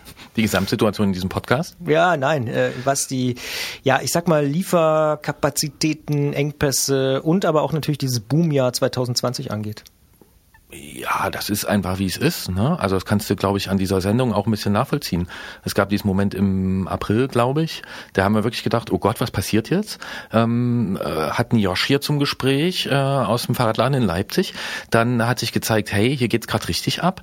Und ähm, ja, jetzt Haben wir auch thematisiert im Sommer? Genau, ja, haben wir mehrere Sachen, ne, haben wir da aufgegriffen. Und jetzt, ähm, ja, weiß ich nicht, würde jetzt nicht sagen, die Branche verschluckt sich jetzt da dran, aber es stellen sich halt äh, diese Probleme, die Dirk äh, genannt hat und ähm, ich finde auch gut, dass er nicht nur auf diese, sag ich mal, wirtschaftliche Situation eingegangen ist, sondern auch noch viele Themen angeschnitten hat. Deswegen würde ich sagen, die Gesamtsituation für diesen Podcast ist ähm, durchaus gut. Ich finde das ein sehr gutes Gespräch äh, gegen Ende des Jahres. Ich habe allerdings trotzdem noch ein, zwei Dinge anzufügen. Na bitte. Ich habe ja so diese kleinen und kreativen und ich bin mir gerade nicht mehr sicher, wie Dirk das genannt hat, habe ich ja angesprochen. Und na klar, ich habe da natürlich eine gewisse Sympathie für. Ich habe auch Freunde, die solche Firmen betreiben. Ähm, aber ich habe das nicht nur deswegen gesagt. Denn ich glaube schon, dass ähm, auch die Innovation aus diesen Firmen, aus dieser Richtung kommt. Also ich glaube, es handelt sich dabei nicht nur um Liebhaberei. Und ich habe mal so überlegt, all die Trendthemen, die wir gerade haben, ja, also Gravel, Cargo, E-Bike sogar und auch natürlich solche Sachen wie Mountainbike, das haben wir ja auch groß und breit äh, dokumentiert hier, die kamen eigentlich alle aus der Nische. Und da braucht es auch immer diese Spinner, die dann ganz lange an so einer Idee rumbasteln und wo dann Leute sagen, ja, das bringt doch nichts, das wird doch nichts. Und dann werden die Themen groß. Also braucht natürlich auch die großen Themen, aber ich würde ihm widersprechen, dass es bei den kleinen Firmen nur um Liebhaberei geht. Ja, natürlich sind, glaube ich, auch Innovationsmotoren. Ist ja in vielen Branchen so, ne, dass nicht dort, wo schon alles ganz groß ist, irgendwie was entsteht. Nehmen wir mal Autohersteller, ne, das ist in der Regel nicht so, dass der ganz Große das Neue irgendwie cooler erfindet, sondern oft sind es die Kleinen, die irgendwie sagen, hey, da muss man vielleicht nochmal an der Schraube drehen. Vielleicht kann man es auch ohne Schraube machen und so. Und dann wird es irgendwie interessant. Ja, und ich habe mich erinnert. Und zwar an unsere Gespräche mit den Leuten, die äh, in Fairfax in Kalifornien das äh, Mountainbike Museum, ähm, die Hall of Fame betreiben. Also Charlie Kelly, Joe Brees, Jackie Phelan, die ganzen Leute da in dem Umfeld. Fairverweistipp kann man alles nachhören im Podcast-Feed von Antritt, ja. Ja, siehst du die Parallele? Weißt du, auf welche ich hinaus will? Dass die angefangen haben, so liebhabermäßig an den Dingern rumzuschrauben und selber eigene, ja, eigene Modelle zu entwickeln? Meine ich nicht. Nee. Ich meine, dass die Industrie kurzsichtig ist. Dass die Industrie kurzsichtig ist, indem sie sich da ihrer Geschichte nicht bewusst ist und entsprechend investiert. Also einfach da rein, dass man einfach seine eigene Geschichte bitte zu pflegen hat. Weil es auch eine großartige Geschichte ist ähm, und weil man davon ja auch sogar profitieren kann. Aber ich finde, es gehört sich einfach so. Und ähm, bei Dirk hat jetzt schon für mich auch rausgeklungen, dass da das durchaus verbesserungswürdig ist, wie große Hersteller, die in diesem Jahr jetzt auch wirklich ordentlich Umsatz und Gewinn gemacht haben, ähm, in sowas wie Fahrradpolitik investieren. Also frei nach Take That, never forget where you're coming from.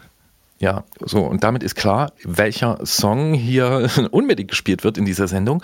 Und äh, noch eins ist mir aufgefallen, ganz schnell, bis wir zum nächsten äh, kommen. Wir sammeln ja hier immer neue Wörter. Hast du es gemerkt? Nee? Der Kabelwurm. Ja, das hat's dir angetan. Ja, finde ich total gut. Der Kabelwurm ist da und ähm, jetzt ist auch gleich der Fachmann da. Jens Klötzer, der Fachmann für Kabelwürmer und sonstige Existenzen. Klingeln bei Klötzer. Die Technikfrage beim Antritt auf Detektor FM. Es ist wieder soweit. Die Nächte werden immer länger, es ist immer weniger Licht zu sehen, die Sonne steht immer tiefer über dem Horizont und der Herbst ist da mit weniger Licht, weniger Wärme und vor allen Dingen kalten Regenschauern. Manche Menschen, man könnte auch sagen ich, mögen diese Jahreszeit nicht so unbedingt, aber es gibt Menschen, die finden sie richtig, richtig toll und sagen, Mensch, da kann man richtig rausgehen und Fahrrad fahren. Denn wir wissen es, das mit dem Radfahren funktioniert natürlich auch in der dunklen Jahreszeit sehr gut, also auch im Herbst und sogar im Winter, vor allem dann, wenn man ein paar Vorkehrungen trifft. Welche das sind und wie es gemacht wird, das erklärt uns Jens Klötzer vom Tourmagazin, der zu uns ins Studio gekommen ist und wir sagen Hallo. Hallo. Jens, warum muss ich mein Fahrrad überhaupt herbst- oder winterfest machen und gilt das denn für alle Fahrräder gleichermaßen? Äh, warum? Also im Winter ist es halt nicht nur kalt und dunkel, es ist vor allen Dingen nass. Und äh, irgendwann kommt noch das Streusalz dazu und die Verbindung ist für viele Teile am Fahrrad ähm, tödlich oder zumindest sehr, sehr schädlich. Und äh, davor sollte man sich unbedingt schützen. Ob das für alle Fahrräder gilt, ist so ein bisschen Auslegungssache. Also wenn ich viel, viel fahre und äh, mit meinem guten Fahrrad sozusagen, dann sollte ich da schon was tun. Ähm, anders ist, wenn es jetzt, es gibt Leute, die schaffen sich extra ein Winterrad an, dass sie dann runterrocken können in der Zeit, dann ist es dafür da und äh, dann braucht man daran natürlich nicht viel machen. Das schmeißt man dann einfach weg. Modell Winterfahrrad ist sowas zum Trainieren im Winter, das putzt man dann auch nicht so richtig, oder was? Äh, Das putzt man nicht so richtig, das ist nicht besonders viel wert, das hat man vielleicht aus gebrauchten Sachen aufgebaut oder so und ähm, da ist es nicht so schade drum. Finde ich immer kurios, wenn die teuren Fahrräder geschont werden und dann die, die anderen, die werden, die werden runtergerockt, obwohl die halt einer viel größeren Belastung ausgesetzt ist. Also eigentlich muss man sich ja ums Winterrad besonders gut kümmern, oder? Eigentlich schon, damit es lange hält. Aber es gibt ja auch die Philosophie, ich habe ein Sommerrad, das hält lange, weil ich es nur im Sommer fahre und das war auch entsprechend teuer. Und dann ist vielleicht der Verschleiß so hoch, dass äh, das einfach kostet. Und äh, dann schafft man sich ein billiges Winterrad an. Dann gehen wir es doch vielleicht mal, äh, wie sagen wir so schön, Stück für Stück durch. Äh, als allererstes beim Thema Herbst und Winter fällt mir ein, wir haben es auch schon angesprochen, es wird dunkler, man braucht Licht, also Beleuchtung.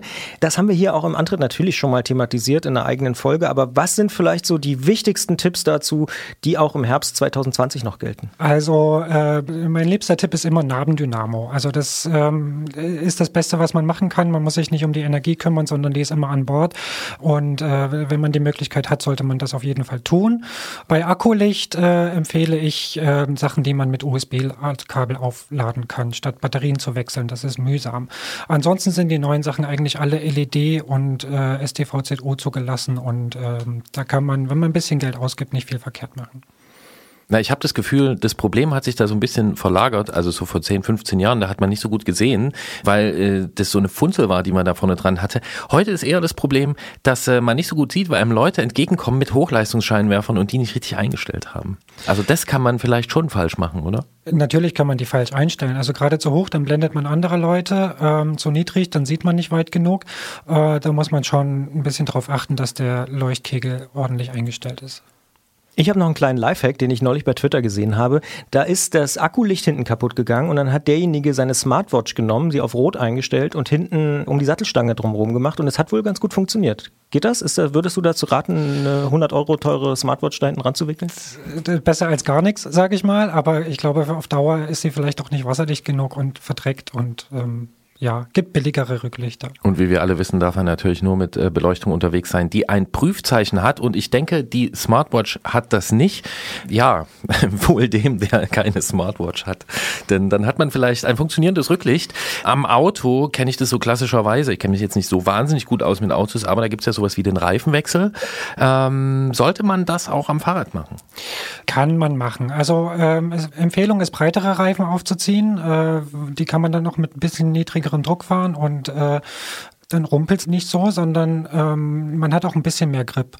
Profil kann man machen, aber man muss immer gucken, was durch den Rahmen noch durchpasst, oder beziehungsweise unter die Schutzbleche, wenn man welche dran hat.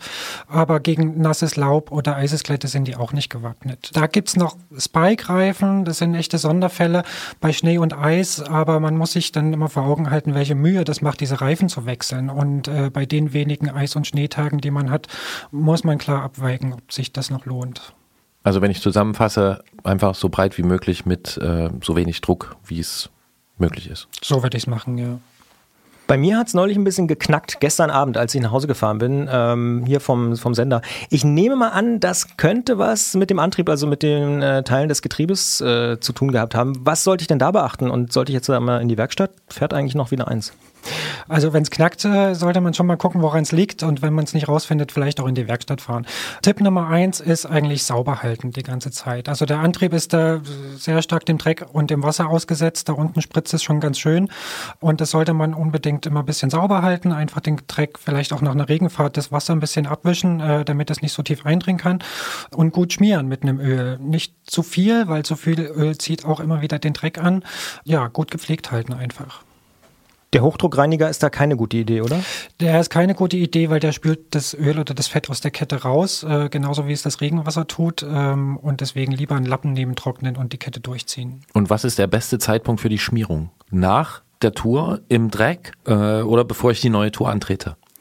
Der beste Zeitpunkt ist tatsächlich nach der Tour. Wenn ich das äh, erstmal richtig sauber gemacht habe, dann hat das Öl dann Zeit einzuziehen und äh, nach einer Zeit lang kann man das Überschüssige aus noch ein bisschen abwischen und dann bleibt es auch eher sauber. Das ist nämlich noch so ein Lifehack, den wir hier verpackt haben in dieser Ausgabe vom Antritt. Erst schmieren, dann stehen lassen, dann abwischen und dann mit einer gut durchgezogenen Kette losfahren. Noch mehr Lifehacks gibt's im zweiten Teil dieses Gesprächs. Wir sagen Jens Klötzer vom Tourmagazin schon jetzt. Danke dafür. Ich danke auch. Und dann sind wir, wie versprochen, im zweiten Teil äh, des Gesprächs. Und jetzt kann man natürlich darüber reden, was ich mache, wenn der Antrieb, also Kette, Ritzel, äh, Kettenblätter, äh, Dreck ausgesetzt ist und, naja, verdreckt ist. Aber kann ich da nicht schon vorher ansetzen? Kann ich das nicht irgendwie verhindern, dass die gar nicht so viel Mist aufgeladen bekommen? Äh, ja, man kann natürlich versuchen, sage ich mal, das vor Wasser zu schützen. Ähm, das geht ganz gut mit langen Schutzblechen, weil das meiste kommt tatsächlich vom Vorderrad äh, auf die Kettenblätter drauf und auf die Kette. Die müssen aber echt lang sein, damit sie die noch schützen. Da gibt's noch so Lappen unten dran, so Spritzschutz, äh, die dann fast bis auf die Straße reichen und dann hält das schon mal eine ganze Menge ab, ja. Und ist auch, und das ist jetzt ein Freundschaftshack, äh, ist auch ganz gut, wenn man das hinten ans Heck ranmacht, weil äh, man dann nämlich nicht den eigenen Antrieb schützt, sondern ja den Hintermann oder die Hinterfrau. Und das ist ja auch ganz nett eigentlich, ne? Das ist ganz nett, ja. Wenn wir schon beim Thema Schmieren sind, was sollte man denn noch schmieren, außer jetzt äh, natürlich das, was wir schon besprochen haben? Also ich denke da auch an so Teile, wo zum Beispiel so eine Kurbel rauskommt. Äh, ja, alles, was sich dreht. Ähm, und äh, das sind vor allen Dingen Teile, die weit unten am Fahrrad sind und deswegen auch da äh, ziemlich dem Spritzwasser ausgesetzt sind. Da kann man schon was machen. Also so Narbenlager sind äh, neuralgische Stellen, Pedale ähm, und auch eben das Tretlager. Ähm, wenn man die mal aufmacht und irgendwie mit einer dünnen Schicht Fett einschmiert, nicht mit Öl, weil Fett bleibt an der Stelle, dann hält es da schon ein bisschen das Wasser davon ab, dort einzudringen. Wie mache ich denn das am besten jetzt? Ich als Dovi äh, mit irgendwie, nehme ich das in die Hand oder nehme ich dann Ohrenstäbchen oder was? Oder? Nee, das kann man schon mit dem Finger nehmen und einfach mit dem Finger schön draufstreichen. Aber das ist schon ein bisschen Heimwerkerarbeit. Also so ein Fahrrad muss man da ein Stück weit zerlegen, um an die Lage ranzukommen und dem irgendeine Fettpackung zu verpassen. Und äh, wenn man sich das selber nicht zutraut, äh, dann vielleicht mal beim Laden vorbeischauen. Hm, Ich kenne das so von früher, da hat man so Konuslager gehabt, die musste man auch einstellen ne, und da war das gut, die ab und zu mal zu öffnen und nachzustellen und zu schmieren. Ähm, jetzt hat sich ja aber eigentlich auf, naja, also ganz, ganz viele Lager am, am Fahrrad sind inzwischen ja diese sogenannten Industrielager oder auch Rillenkugellager, äh, denen man ja auch manchmal nachgesagt hat, ja, die sind wartungsfrei. Stimmt das denn oder soll ich die auch irgendwie schmieren? Nee, schmieren muss man die nicht, aber man kann sie äh, mit einer dünnen Schicht Fett davor schützen, dass das Wasser eindringt. Also sie haben schon eine Dichtung, aber die hält natürlich nicht komplett dicht, weil äh, irgendwo muss es sich ja bewegen. Und ähm, dann nützt es schon, wenn man da eine dünne Schicht Fett drauf schmiert. Hm, jetzt sehe ich, dass Christian Bollert hier eifrig mitschreibt und äh, also das Fett da mit dem Ohrenstäbchen aufträgt. Die Fitness Watch hat er auch an der Sattelstütze, hat er alles schon gemacht, aber ist er dann jetzt damit schon durch oder ist vielleicht auch sein Rahmen irgendwie in Gefahr? Ähm, also sein Rahmen kann auch in Gefahr sein. Also ähm, keine Lackschicht ist hundertprozentig dicht und äh, wenn man das auf Dauer draußen fährt, dann kommt da auch Wasser drunter und es fängt an, der Lack zu unterrosten oder ganz schlimm noch bei Alurahmen, die blühen dann manchmal regelrecht auf, vor allen Dingen, wenn noch Salz dazu kommt. Und äh, den kann man auch schützen, da eignet sich am besten ein Wachs. Also äh, aus dem Automobilzubehör einfach einpolieren und äh, dann hat man da eine ganz gute Schutzschicht drüber. Ähm, sollte man tun. Hm, Also Alu blüht, Stahl rostet. Äh, was mit Carbon und Titan? Ähm, das sind interessanterweise die teuersten, aber eigentlich die widerstandsfähigsten äh, Materialien. Also Carbon passiert eigentlich nichts und Titan braucht sehr, sehr, sehr lange, bis es angegriffen wird. Ähm, von daher braucht man da jetzt nichts machen. Jetzt habe ich halt einen Stahlrahmen, ne? Pech gehabt in dem Fall. Ähm, bei mir fällt mir aber auch immer mal wieder auf, dass ich so komische braune, rote Flecken kriege an verschiedenen Stellen äh, am Fahrrad. Also äh, vorne zum Beispiel an diesen Schrauben und so. Das hat auch was mit Winter zu tun, oder? Das hat ganz klar was mit Winter zu tun, weil da äh, sich das Wasser sammelt und das Salz und äh, die Schraubenköpfe rosten natürlich. Und äh, auch die kann man schützen. Das ist jetzt mit Wachs bisschen kompliziert, die ganzen kleinen Stellen einzupolieren. Ähm, aber man kann die zum Beispiel mit Sprühöl einsprühen und dann einfach wieder abwischen. Dann hat man schon eine Schutzschicht, die ein paar Monate hält, zumindest über den Winter. Und bei Schrauben würde ich auch die Gewinde einfetten, damit die nicht festrosten. Das bietet sich auch an, ja, an vielen Stellen. Und wie ist das dann so zum Beispiel mit dem Klassiker der Sattelstütze? Das ist so ein Klassiker, der äh, sehr, sehr gerne festgammelt und äh, weil dort ja das Wasser einfach von oben reinkommt und dann hat man oft äh, die Kombination noch aus äh, Alustütze und Stahlrahmen und äh, wenn sich das ein bisschen äh, ankorrodiert, dann ist das sehr schnell ganz, ganz fest. Und auch da würde ich empfehlen, dem vorzubeugen, indem man die entweder mit leicht mit Fett einschmiert. Wenn man jetzt äh, eine Carbon-Sattelstütze fährt am Winterrad, äh, dann ist Fett nicht so gut, weil dann, dann rutscht sie eher. Ähm, da gibt es Montagepasten dafür, die aber auch das Wasser abweisen und äh, mit denen man sie einschmieren sollte. Ja, und ein bisschen nerdig müssen wir ja auch in jeder Ausgabe werden. Äh, du hast von, oder wir haben von Titan schon erwähnt, wie ist es denn mit Alustützen in Titanrahmen? Muss ich nicht da auch noch auf was Bestimmtes achten? Also auch da kann natürlich die Stütze festkorrodieren, weil das Alu aufblüht und sich dann ausdehnt und äh, dann kriegt man sie ganz, ganz schwer los. Würde ich auch mit was einschmieren. Ja, und da gibt es so eine Spezialart der Korrosion, ne? was irgendwie mit Teilchen, die da wandern, zu tun hat. Da muss man nämlich ein bestimmtes Fett nehmen. Kontaktkorrosion, darauf spielst du. Richtig. Ja. Also für die Titanstütze nicht das normale Fett nehmen und auch für alle anderen Aluteile am Titanrahmen, sondern was anderes.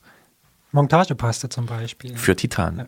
So, und jetzt stellen wir uns mal vor, dieses Rad, egal welches Material das hat ähm, und die beschriebenen Maßnahmen, die Christian vornimmt, die haben wir ja schon beschrieben, der kommt da jetzt nach Hause und wir stellen uns vor, der hat die Auswahl, wo er das Rad hinstellt. Stellt er das lieber in den kalten Schuppen, also der so kalt ist wie die Umgebung, oder lieber in den warmen Keller oder sogar ins warme Wohnzimmer? Also ich würde es in den warmen Keller oder ins warme Wohnzimmer stellen, weil da ist es in der Regel trockener und die Sachen können gut abtrocknen. Du spielst darauf an, dass die Sachen beschlagen, wenn man sie raus, wenn man dann rauskommt, ne? Ja, es gibt Leute, die sagen, lass es in der Kälte stehen. Das tut dem Rad besser als diese ständigen Temperaturwechsel, die ja dann durchaus mal 20, 25 Grad sind und dann kann das wohl alles auch anders kondensieren und so. Ja, das stimmt, aber das ähm, ist halt so, wenn man das Rad rein und raus stellt. Wenn ich es rausnehme, dann fahre ich damit und entweder ist es dann trocken oder ist es eh nass, weil es regnet. Ähm, und deswegen, ich habe die Erfahrung gemacht, meine Räder halten länger, wenn sie im Warmen stehen, weil die Sachen dann richtig abtrocknen können. Da kann ich Jens einfach mal recht geben. Das mache ich nämlich ganz genauso, schon seit Jahren. Äh, nee, habe ich persönlich jedenfalls gefühlt, gefühlte Wahrheit, ja. Äh, gute Erfahrung damit gemacht, dass es dann nämlich abtrocknet im Keller und man wenigstens äh, sozusagen ein, ein sauberes Fahrrad hat, äh, was dann wieder rausrollen kann in den Matsch oder so. Eine Frage habe ich aber doch noch zum Schluss. Äh, Stell dir mal vor, du kommst jetzt so an einem verregneten Novemberabend, gar nicht mal so unrealistisch, äh, an den Fahrradständer und dein Sattel ist richtig nass. Also, was machst du dann? Äh, Tüte drüber oder Hast du da einen Megatipp? Also wenn es schon nass ist, eine Tüte drüber zu machen. Ich, also ich habe einen Sattel, der einfach äh, äh, sich nicht vollsaugt, sondern der eine wasserabweisende Oberfläche hat und den wische ich dann einfach ab mit dem Ärmel oder so und dann fahre ich einfach weiter. Ähm, ich kenne viele Leute, die dann immer eine Plastiktüte mitschleppen und sie dann drum binden, äh, wenn sie das Fahrrad abstellen, damit der Sattel nicht nass wird. Kann man auch machen. Ich mache das nicht, weil ich möchte, dass mein Fahrrad auch am Fahrradständer ästhetisch aussieht. Habe ich noch eine Nachfrage. Ich bin ja auch Vespa-Fahrer und da ist mir aufgefallen, dass wenn es dort regnet, im Sommer zum Beispiel, und mich auf die Vespa setze, ist schon nach fünf Minuten oder so, es ist wahnsinnig trocken, während alle Fahrradsättel immer noch so nachsuppen. Gibt es nicht irgendwie Materialien, die noch ein bisschen cooler sind oder hast du sowas? Ich habe also ich habe einen Sattel mit Lederüberzug oder Kunstlederüberzug und der saugt sich nicht voll. Die suppen dann auch nicht nach. Und ähm, ja, es gibt so also so Gel oder Schaumsättel. Das ist für den Winter keine gute Idee, klar, weil die bleiben lange nass. Wir können hier einiges lernen. Unter anderem, dass Christian sich demnächst einen Vespa-Sattel auf sein Fahrrad bauen wird. Und es wird nicht irgendein Fahrrad sein, sondern, so viel kann ich verraten, ähm, wir haben ja neulich äh, in einer der vorangegangenen Sendungen übers Dienstrad gesprochen und Christian wird sich jetzt tatsächlich ein Dienstrad zulegen. Und ähm, da äh, will er uns jetzt mal zeigen, also Jens und mir, was er sich da so ausgedacht hat. Und das werden wir ganz am Ende dieses Podcasts mit ihm besprechen. Da geht's dann nicht nur um den schicken neuen Sattel und auch nicht um äh, Herbst und Winter, sondern auch um hoffentlich schöne Touren auf dem Weg zur Arbeit im Frühling und Sommer. Dann hören wir uns also nochmal zusammen mit Jens. Hier schon mal vielen Dank und gute Fahrt. Euch auch gute Fahrt, vielen Dank.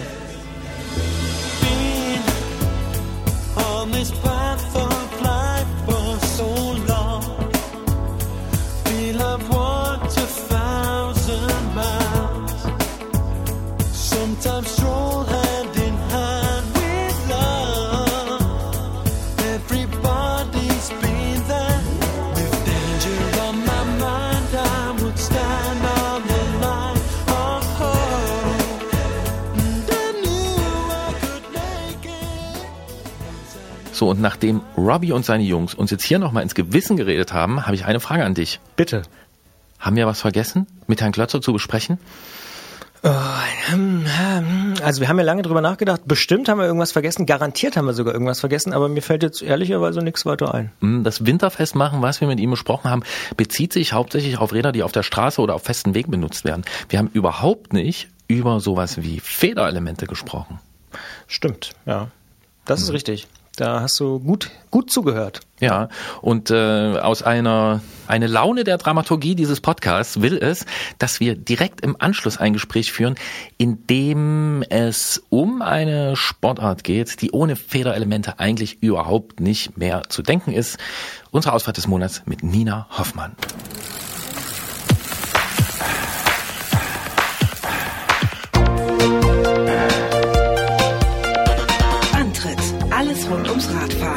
Detektor FM.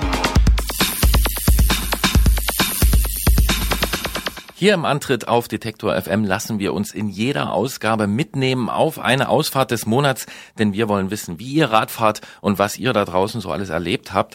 Normalerweise melden sich Menschen bei uns und schildern ihre Geschichten. In dieser Ausgabe machen wir es aber andersrum, aus Gründen, wie man so sagt.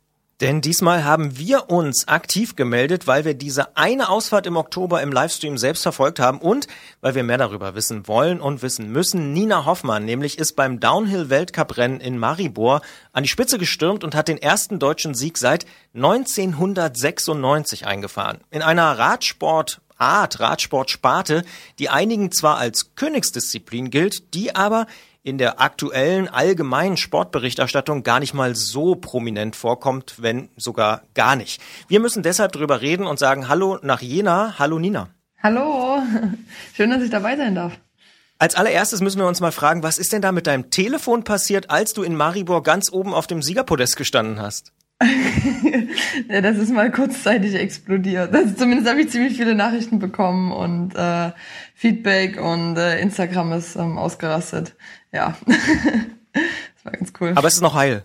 Nee, nee, es ist noch ganz, ja.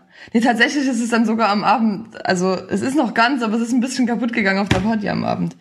Aber es funktioniert noch. Die meisten Menschen können Fahrrad fahren, aber nur wenige fahren Downhill-Rennen. Wie sieht denn so eine typische Strecke aus und worum geht's da im Rennen? Mm, Also ich vergleiche das Ganze immer mit Skiabfahrt. Man muss halt so schnell wie möglich den Berg runterkommen und das halt mit dem Fahrrad. Und dann hat man halt dort ja Steilstücken, Wurzeln, Steine, Sprünge ähm, und je nachdem, ob es dann nass wird oder so, halt auch gut viel Schlamm. Ja, und dann heißt es halt äh, mit dem Gelände möglichst am besten zurechtkommen, möglichst schnell nach unten kommen und äh, nicht stürzen. Ja. Aber so Fähnchen wie auf der Abfahrt gibt's nicht, ne? Ähm, na doch, wir haben schon eine Streckenbegrenzung in dem Sinne. Also es äh, äh, gibt Tape links und rechts und in dem muss man sich aufhalten. Ähm, aber es ist nicht ganz so eng gesteckt wie beim Skiabfahrt jetzt. Wie lang dauert so ein Lauf? Mm, Die Strecken, je nachdem, sind so zwischen drei bis fünf, maximal sechs Minuten. Auf dem Weltcup gerne halt ein bisschen länger, immer vier, fünf Minuten. Und wir Mädels fahren halt auch ein bisschen länger als die Jungs. Ja. Das klingt erstmal im Vergleich zu anderen Rennformaten natürlich ziemlich kurz, aber es geht ja dabei um ziemlich viel Höhenmeter, oder? Wie viel, wie viel überwindet man da so? Ja, im Schnitt sind das 300 bis 600 Tiefenmeter, die man so macht. Und die Strecken sind dann auch so um die zwei Kilometer ungefähr lang. Ähm, also viele sagen immer, das ist doch nicht anstrengend, du fährst doch nur bergab. Aber ähm, wenn man sich das mal anguckt, also wir machen die ganze Zeit dort Liegestütze und Kniebeuge auf dem Fahrrad. Das ist schon ziemlich anstrengend über fünf Minuten. Ja, da sieht man, dass Gerolf keine Ahnung von Abfahrt hat. Da ist ja schon eine Minute richtig anstrengend. Wie anstrengend ist denn das für euch? Also du hast schon gesagt, das ist gar nicht so easy peasy, sondern das ist richtig äh, extrem. Ja, auf jeden Fall. Ähm, Also man muss sich ja nur mal ähm, Wandsitzen vorstellen. Nach einer Minute brennen ihm da die Beine und wir sitzen eigentlich halt fünf Minuten dort in der, in der tiefen Hocke drin und müssen Schläge von unten abfangen, müssen ähm, wieder reinfedern ins Rad treten. Genauso halt, wenn es steil wird, extrem viel im Oberkörper halten. Und dann brauchst du halt zum einen extrem viel Kraft, aber zum anderen auch halt Kurzzeitausdauer und ähm, ja, diese Kombination muss halt stimmen. Von wegen, keine Ahnung. Wie schnell wird man denn so in so einem Rennen? Ich äh, weiß es, aber ich sag's nicht. Sagst du es uns? Ich meinte nur keine Ahnung von Skiabfahrt. Ähm, na, also wir fahren so im Durchschnitt gar nicht so mega schnell. Das sind vielleicht so 30 Stundenkilometer, ähm, jetzt auf die ganze Strecke gesehen. Aber man hat schon mal je nach Strecke Spitzengeschwindigkeiten von bis zu 70 Stundenkilometern drauf. Ähm, was dann schon extrem äh, zügig ist, in Anbetracht dessen, dass man ja über ziemlich unebenen Untergrund fährt. Und ähm, ja. Ja, dann können sich jetzt ja alle mal fragen, ob sie schon mal 70 km/h im Gelände gefahren sind. Beschreib doch mal deinen Lauf in Maribor. Wie sind die Bedingungen an dem Tag gewesen und wie hast du es gemacht? Ähm, die Strecke ist halt über das ganze Wochenende abgetrocknet. Es hatte, glaube ich, Donnerstag den ganzen Tag geregnet und dann am Freitag noch, noch so ein bisschen. Dann ist es Samstag, Sonntag trocken gewesen und die Bedingungen wurden halt schon Stück für Stück besser, weil es einfach wieder griffig wurde. Und dadurch habe ich irgendwie auch wieder ein bisschen Selbstvertrauen gewonnen und konnte pushen halt einfach auf dem Rad, also wirklich auch arbeiten. Ich bin trotzdem halt relativ verhalten in den Lauf gegangen, weil ich einfach einen sicheren Lauf runterbringen wollte und habe ganz oben die ersten Kurven auch noch nicht so gut erwischt. Bin dann aber immer weiter in den Lauf reingekommen, habe gemerkt, irgendwie heute läuft's, heute heute geht's irgendwie gut und habe dann im, vor allem im unteren Teil, weil ich wusste, da habe ich noch keine Fehler bisher im Training gemacht und das lief eigentlich bisher immer gut, habe ich dann die Bremse aufgemacht und äh, viel mehr viel mehr gepusht und gearbeitet als nach oben. Ja, und habe dann ähm, im, im Zielsprung oder unten über die letzte Jumplane dann schon die, die Sprecher gehört und die sagen hören, dass es knapp wird halt. Und dann dachte ich, boah, jetzt musst du auf jeden Fall nochmal reintreten. Nicht, dass es wieder wie zum Finale am Freitag wird, dass du ganz knapp das Podium verpasst. Nee, und dann habe ich nochmal reingetreten unten. Ja, dann war ich ja sogar mit, glaube ich, fast zwei Sekunden Vorsprung dann im Ziel. Und das habe ich aber vor allem halt unten rausgeholt. Ja. Was heißt denn Bremse aufgemacht? Wirklich physisch aufgemacht oder einfach die Finger von den Bremsen gelassen? Mm, Also einfach weniger gebremst. Man sagt das immer so, irgendwie Bremse aufgemacht, dass man ähm, halt ein bisschen mehr laufen lassen oder laufen lässt. Ähm, ich habe dann einfach aus den Kurven raus halt eine halbe Sekunde eher bloß die Bremse aufgemacht. Aber das macht halt so viel aus, weil man dann ein Stück mehr Schwung mitnimmt und man ist nicht mehr ganz so verhalten und ein bisschen draufgängerischer. Hast du denn im Gegensatz jetzt zu anderen Rennen irgendwie in der Vorbereitung oder auch am Fahrrad direkt was verändert, ähm, um irgendwie besser zu werden? Oder warum ist der Knoten geplatzt? Mm, Ich saß einfach diesen Sommer ziemlich viel auf dem Rad. Dadurch, dass es keine Rennen gab, sind wir halt viel trainingsmäßig unterwegs gewesen, auch in den Alpen. Und habe da auch viel am Fahrwerk ähm, probiert und getestet und mich einfach mal intensiv mit der Materie beschäftigt, weil das immer bisher noch so ein bisschen ein Manko bei mir war, dass ich halt ja immer da noch nicht so viel gemerkt habe und verändert habe. Das wird jetzt langsam besser. Ähm, ich fahre tendenziell auch ein bisschen härteres Fahrwerk jetzt schon als im, im Frühjahr noch. Und ähm, ja, ansonsten habe ich so extrem viel jetzt auch nicht anders gemacht. Halt einfach weiter trainiert, äh, noch mehr Krafttraining gemacht, noch mehr Intervalltraining und irgendwann zahlt sich's halt mal aus. Das ist ganz cool. Nina Hoffmann hat den Downhill-Weltcup in Maribor im Oktober gewonnen und äh, berichtet uns hier von diesem Rennen. Wir müssen natürlich noch weitersprechen über Downhill an sich und über Sportförderung und über ähm, den Aufwand, den es bedeutet, so ein Team zu betreiben. Ähm, und das machen wir gleich im Podcast-Teil. Wir sagen aber an dieser Stelle schon vielen Dank. Dankeschön. Und dann sind wir im Podcast und machen gleich weiter. Downhill Racing ist ja kein günstiges Vergnügen. Die Räder sind technisch ziemlich komplex und teuer. Die Rennen belasten das Material stark. Du hast für die Saison 2020 dein eigenes Team gegründet. Wie anspruchsvoll ist es, das alles selbst zu organisieren und warum hast du dich zu diesem Schritt entschieden? Mm, Vielleicht erstmal, warum ich mich dafür entschieden habe. Ich wollte irgendwie einfach frei und flexibel bleiben. Ich wollte mit meinen bisherigen Sponsoren weiter zusammenarbeiten und den Kontakt intensivieren und einfach ja mein eigener Chef sein und äh, das selber entscheiden können. Das ist halt in einem großen Team dann nicht so. Da muss man sich schon in gewisser Weise unterordnen. Das Manko oder das ja, was dann halt damit mit einherkommt, ist, dass ich alles selber organisieren muss ich sag mal so, ich mache das nicht komplett alleine. Also ich habe da schon auch Leute im Hintergrund, äh, wie zum Beispiel den Sven von Yinbike, der da einfach mit mir viel zusammen bespricht und mir auch bei der Organisation hilft. Ähm, letztlich buche ich dann zwar mal die ganzen Unterkünfte, die Reisen oder irgendwie sowas, aber es ist einfach gut, wenn man trotzdem Leute hat, mit denen man sich absprechen kann. Und ähm, somit kann man auch so ein bisschen die Verantwortung verteilen. Dann ist es auch gar nicht mehr, mehr so viel. Ähm, ja, ich muss halt äh, beispielsweise alle, alle Unterkünfte buchen, ich muss Flüge buchen, ich muss äh, mich über die Reiseroute informieren. Ich habe mein Pit selber am Anfang des Jahres äh, organisiert und, und designt und bestellt und alles und so eine Sachen. Aber irgendwie macht mir das halt auch Spaß. Und wenn man irgendwie Spaß daran hat, dann macht man das halt auch ja gerne und dann ist das, sieht man das gar nicht so als Belastung, sondern eher als Herausforderung und man entwickelt sich irgendwie dadurch auch immer weiter. Wenn du sagst, du hast dein Pit äh, selbst organisiert und äh, bestellt, ähm, was meinst du damit? Das verstehen vielleicht nicht alle. Ach so, ähm, genau, also man hat halt vor Ort äh, auf einem Rennen immer so sein, sein Zelt, sage ich mal, in dem man äh, alles, alles unterbringt, ähm, weil kann ja auch mal regnen und so und dann braucht man einfach einen trockenen Platz und zum Beispiel habe ich jetzt dieses Jahr ein ganz einfaches Easy-Up-Zelt mit aber bedruckten Seitenwänden, 3x6 von der Größe. Das kommt dann an, den, an das Auto dran und ähm, ja, dort habe ich dann quasi mein, mein Unterstand. Und aber zum Beispiel halt, du brauchst du Tische, du brauchst Stühle. Ich habe eine Mini-Liege gekauft, ich habe einen Banner gemacht, wo ein Foto von mir drauf ist als Raumtrenner. Ähm, ich habe Werkzeug für meinen Mechaniker organisieren müssen, Montageständer, Bikeständer, also alles so so Sachen halt. Ähm, und wir haben jetzt auch gemerkt über die Rennen, dass es noch nicht perfekt ist, ähm, das ganze Pit und der Aufbau. Und da werde ich auf jeden Fall über den Winter noch mal ein bisschen nachrüsten. Ähm, aber ja, das ist damit quasi gemeint. Und zu wie viel seid ihr da jeweils unterwegs? Im Mechaniker hast du schon erwähnt? Genau, also es ist immer ein Mechaniker mit und auf jeden Fall noch eine, noch eine dritte Person, die dann meistens entweder, also meine Schwester kommt mit ähm, oder mein, also Sven von Yinbike, mein Manager quasi. Ähm, und dann am besten, also jetzt zum Beispiel in Loser waren wir auch zu viert, weil die Jungs, mein Mechaniker und noch ein Kumpel von, von mir sind das Auto halt runtergefahren und ich bin geflogen, ähm, damit ich halt nicht drei Tage im Auto sitze. In Maribor zum Beispiel waren wir bloß zu dritt, war bloß mein Mechaniker und meine Schwester mit. Und ähm, ja, das ist so das Minimal-Setup, was man braucht, äh, finde ich, um einigermaßen professionell Rennen zu fahren. Klingt aber schon nach einer ziemlich großen Logistik. Ja, schon. Also man muss das schon alles auch ein bisschen organisieren. Wir haben auch mitgekriegt, so für nächstes Jahr wäre ein zweites Auto noch ganz gut und äh, noch dies und das und jenes, um das einfach noch ein bisschen, bisschen professioneller aufzuarbeiten. Aber ja, macht mega Spaß, das alles zu organisieren. Jetzt gibt's ja für Sport in Deutschland, für Frauen und für Männer so einen großen Dachverband, den Bund Deutscher Radfahrer. Wie fühlst du dich denn da von denen unterstützt? Ne- Nehmen die dich gut wahr? Unterstützen die dich? Helfen die dir?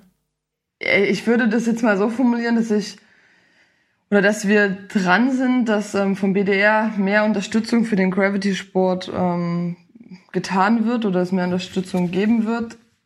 Es ist halt momentan so, oder ich muss eigentlich zugeben, dass in meiner Entwicklung in den letzten fünf Jahren hat der BDR eigentlich so gut wie nichts dazu beigetragen, mich da in irgendeiner Weise voranzubringen. Das liegt halt irgendwie daran, dass Downhill nicht olympisch ist, dann sind halt keine Gelder vorhanden und es gibt der Gravity-Beauftragte im, im BDR, der ist halt auch nur ehrenamtlich unterwegs und ähm, bekommt da keine, ist da kein Angestellter, deswegen ist da irgendwie nicht so viel Organisation und, und Struktur da. Wir sind aber dran, um das vielleicht irgendwie für die Zukunft ein bisschen ja, zu verbessern. Hm, Wenn ich an BDR denke, dann habe ich ehrlich gesagt so ein paar ältere Herren äh, vor Augen, die wahrscheinlich eher vom Straßenradsport kommen. Ähm, hast du das Gefühl, die verstehen Downhill oder Gravity? Ähm, es Also ich habe zu den Straßensportlern jetzt weniger Kontakte. Ich habe aber zu den Leuten vom BDR, die für den Cross Country zuständig sind, Kontakte. Und da muss ich sagen, das sind zwar teilweise auch ältere Leute, aber die sind auf Zack.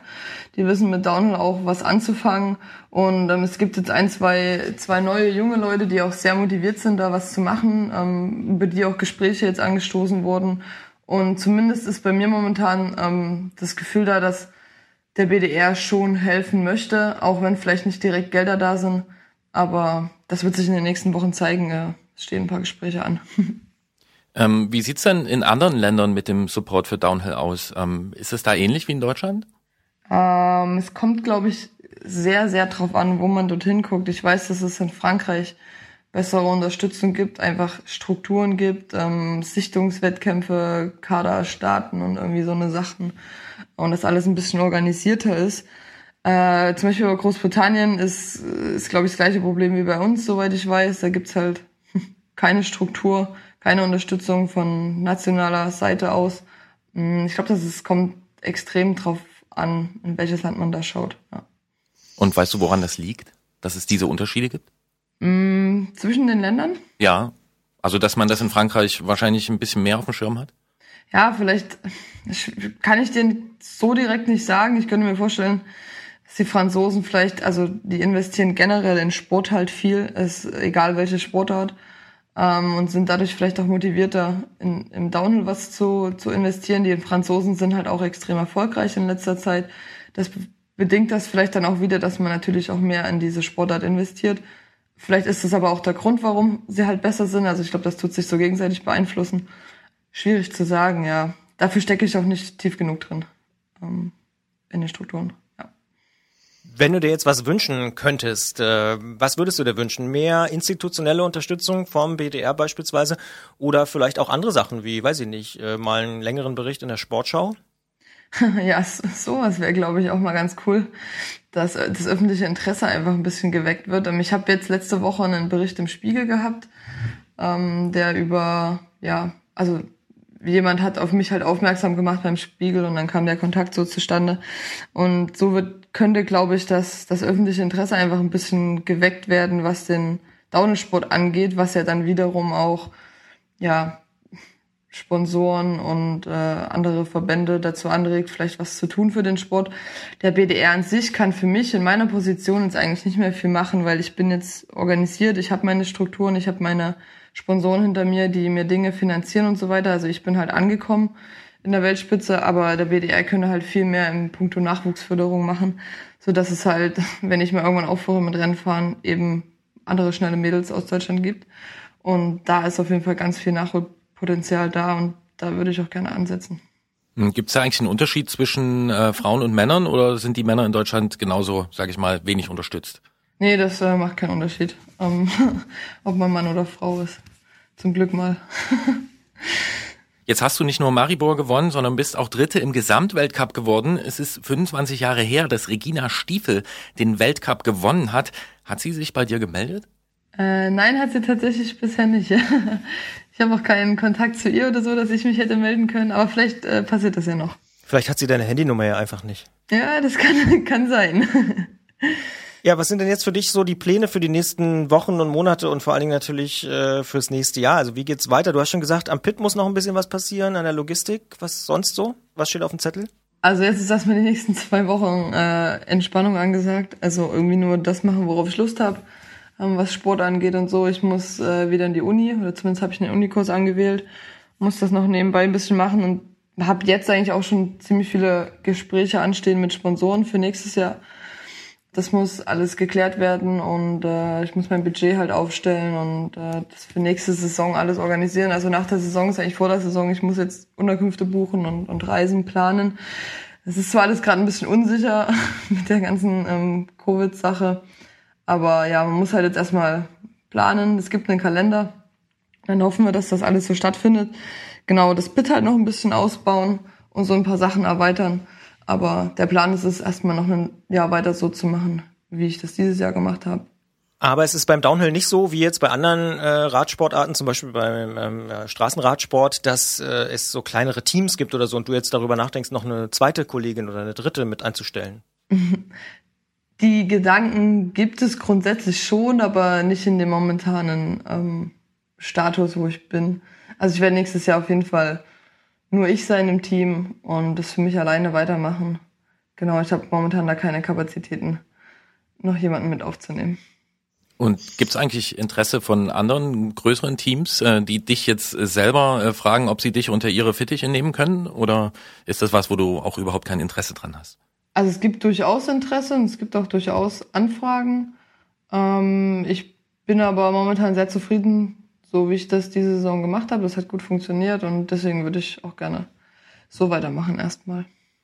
Wie wirst du dich erinnern an dieses Oktoberwochenende in Maribor? Was ist da der schönste Moment gewesen, wenn man das überhaupt so äh, eingrenzen kann?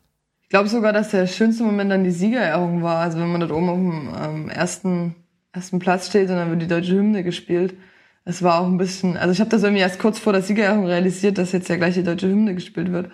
Und das war schon ein bisschen äh, unreal, sage ich immer so. ähm, ja, ich glaube, das war schon der coolste Moment. Es war ein bisschen schade, dass keine Zuschauer vor Ort waren. Ich glaube, dann wäre das alles noch ein bisschen emotionaler gewesen und so. Aber zum Glück gibt's ja Social Media und äh, da konnte man das ganz gut teilen. Warum war das unreal? Einfach, weil es halt so so unwirklich ist, dass dass man selbst jetzt hier der Schnellste ist, dass heute keiner schneller war als du, dass man deswegen dort oben jetzt steht als, als allererstes und alle zu einem irgendwie aufschauen, auch in gewisser Weise und man so diesen Moment halt einfach dann genießen kann. In dem Moment, äh, diese ein, zwei Minütchen ähm, auf dem Siegerpodest, ja. Und zum Abschluss kommt die Königsfrage. Warum soll man Downhill fahren? Weil es geil ist. Weil es eine mega coole Kombination aus äh, Kraft, Technik, äh, auch kognitiven Fähigkeiten und, äh, und Spaß und Adrenalin ist. Und ich sag halt immer jedem, der, der sich fragt, warum das so cool ist, dann sage ich immer, setzt euch einfach mal auf ein Mountainbike und geht ins Gelände. Dann wisst ihr, warum ich Downhill fahre. Nina Hoffmann fährt Downhill, weil es geil ist und das sehr erfolgreich. In Maribor im Oktober ist sie äh, die schnellste gewesen und hat auch den Gesamtweltcup äh, 2020 als Dritte abgeschlossen. Das ist äh, eine wahnsinnig gute Leistung und wir bedanken uns, dass sie äh, sich die Zeit genommen hat, uns davon zu erzählen und wir wünschen natürlich alles Gute für die neue Saison im Nina Hoffmann Racing Team. Dankeschön. Well,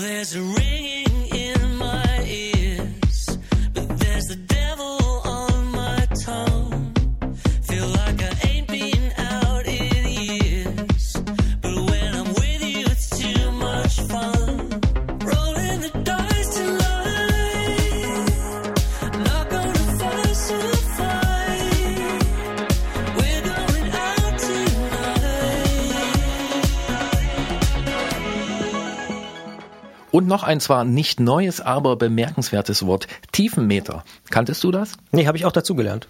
Ja, habe ich gerade dazugelernt. Hm, Habe ich zwar im Gespräch falsch genannt, aber kenne ich eigentlich auch aus dieser Mountainbike-Sprache. Ne? Da misst man zum Beispiel auch Verschleiß äh, in tiefen Metern. Und mir ist wieder was aufgefallen. Bitte. Dir fällt diese Sendung irgendwie und diesen Podcast ständig irgendwas auf. Vielleicht bin ich besonders redselig, weil ich anderthalb Wochen auf der Couch Aufgemerkt, verbracht ja, ja, ja, es fällt ja, mir ich hatte keinen auf. Kontakt und man hat ja sowieso jetzt in diesen Zeiten wenig Kontakt. Ähm, Aber ist ja schön, dafür bin ich ja auch da. Und die Hörerinnen und Hörer, ja. Ja, genau. Es ist ja, also wir haben mit ihr darüber gesprochen und haben ja auch gemerkt, Downhill ist irgendwie eine unterrepräsentierte Sportart. Zumindest in den Medien und auch so, wenn man an Mountainbike denkt, dann denken die meisten Leute wahrscheinlich nicht an Downhiller. Aber wenn wir uns mal erinnern an Charlie Kelly und seine Freundinnen und Freunde, das ist eigentlich die Urform des Mountainbikesports. Bergab. Absolut. Bergab. Beim Repack ging es genau darum. Und es gibt ja Leute, die diese alten Räder nachbauen oder die aus bestimmten ähm, Jahrzehnten, also den 80ern oder den 90ern, die äh, ja auch damaligen Mountainbikes und Downhill-Geräte nachbauen. Aber so jemand wie Charlie Kelly, der ist zwar schon, also hat schon ein paar Jahre auf der Kurbel, wie man so sagt, oder auf der Kette. Aber der sagt, das, was er heute sieht bei so Geräten mit richtig viel Federweg, das ist eigentlich das, was ihn am meisten kickt an der Sache. Schon spannend, ja, ja. Ja, also Nina ist quasi Die nicht Enkelin. Standing on the shoulders of. Äh, Oh, oh, oh. Genau. Ja, Jetzt Charlie Kelly, ja. Äh, ne, fast. Fast. Charlie Kelly fast. So, wir sind redselig, ähm, äh, nicht nur, weil wir irgendwie gerade redselig sind, sondern auch, weil der Veranstaltungsteil in diesem Monat logischerweise super knapp ausfällt. Zum Mitfahren gibt's so gut wie keine Veranstaltung und die Gründe sind bekannt. Das stimmt. Ich habe auch schon ganz, ganz viele Profis, äh, sowohl Frauen als auch Männer gesehen, die sich schon verabschiedet haben, auch in die Saisonpause und so. Und äh, auf die bisher angekündigten Events kann man sich auch nicht verlassen. So hat ja zum Beispiel Paris-Roubaix in diesem Jahr überhaupt nicht stattgefunden. Zumindest im Kalender steht noch die Cyclocross-Europameisterschaft am 7. und 8.11. in Sertogenbosch in den Niederlanden soll die wohl stattfinden. Und du kannst mir jetzt sagen, ob ich das richtig ausgesprochen habe und ob du denkst, dass die Rennen wirklich ausgetragen werden. Fangen wir mal vorne an. Ne? Sertogenbosch fand ich schon ganz gut ausgesprochen tatsächlich. Also kann man wenig dran meckern, ähm, zumindest für mich als äh, Niederlande Amateur, wie ich mich ja selbst bezeichne. Ich glaube allerdings tatsächlich nicht, dass sie stattfinden kann, denn ich habe nochmal nachgeguckt hier vor der Aufzeichnung. Am 4. November, also vor ein paar Tagen, ist festgelegt worden, dass gar keine Sportveranstaltungen ab dem 4. November stattfinden dürfen in den Niederlanden. Dementsprechend kann auch diese Veranstaltung nicht stattfinden, außer es wäre Fußball. Da sind wir wieder beim großen Thema. Das ist ein bisschen erlaubt. Hier, die erste Liga darf irgendwie spielen. Aber ich kann mir nicht vorstellen, dass die Cyclocross-Europameisterschaften stattfinden. Wir können an dieser Stelle verraten, dass wir gerade am 4. November aufzeichnen. Und auch deswegen darüber noch spekulieren können, äh, über einen Sachverhalt, der vielleicht schon längst äh, sich selbst beantwortet, wenn ihr diesen Podcast hören könnt. Es ist nicht sicher, ob die Cyclocross-Europameisterschaft stattfindet. Christian Bollert sagt, sie wird es wahrscheinlich nicht tun. Was aber sicher ist, ist, dass es am 3. Dezember eine neue Antrittausgabe geben wird. Und ziemlich sicher ist außerdem, dass die wie alle anderen Dezemberausgaben auf dieser Welle etwas anders als gewohnt ausfallen wird. Bis dahin erreicht ihr uns unter antritt.detektor.fm mit Lob, Kritik und natürlich auch mit Anregungen. Wir haben ja am Anfang dieses Podcasts schon ein paar davon auch aufgenommen, wollen das auch in Zukunft stärker immer mal machen. Wenn ihr uns schreibt und wir denken, das passt nochmal in die nächste Ausgabe, werden wir das weiter tun. Ähm, freuen uns immer über Anmerkungen, Sensibilisierungen, über unsere Wortwahl und so weiter. Ausfahrten des Monats gibt's dann natürlich wieder erst im Januar, weil, Gerolf hat's gesagt, Dezember ist immer so ein bisschen eine Wundertüte, eine Sonderausgabe, wird auch in diesem Jahr so sein. Mehr wollen wir an dieser Stelle noch gar nicht verraten. Aber wir hören uns wieder am 3. Dezember hier in diesem Podcast-Kanal. Und jetzt verabschieden wir alle Hörerinnen und Hörer dieser Sendung aufs Sofa und alle Hörerinnen und Hörer dieses Podcasts nehmen wir mit, wenn ihr wollt, in einen kleinen Beratungsteil, der etwas aufgreift, was Christian Bollert neulich aufgegangen ist. Ein Licht, das ihm während der Produktion einer Antrittausgabe aufgegangen ist. Ich habe es beobachten können und wir helfen ihm jetzt dabei, dass das die richtige Glühbirne ist, wie man so sagt. Allen anderen wünschen wir ein schönen November. Unbedingt. Und ich sag mal das, was du sonst sagst. Geht's raus und fahrt's Fahrrad. Oder so ähnlich. Zu zweit. Oder allein. Tossing and turning, you had your ups and downs, but we know the place to be. Digging that hole for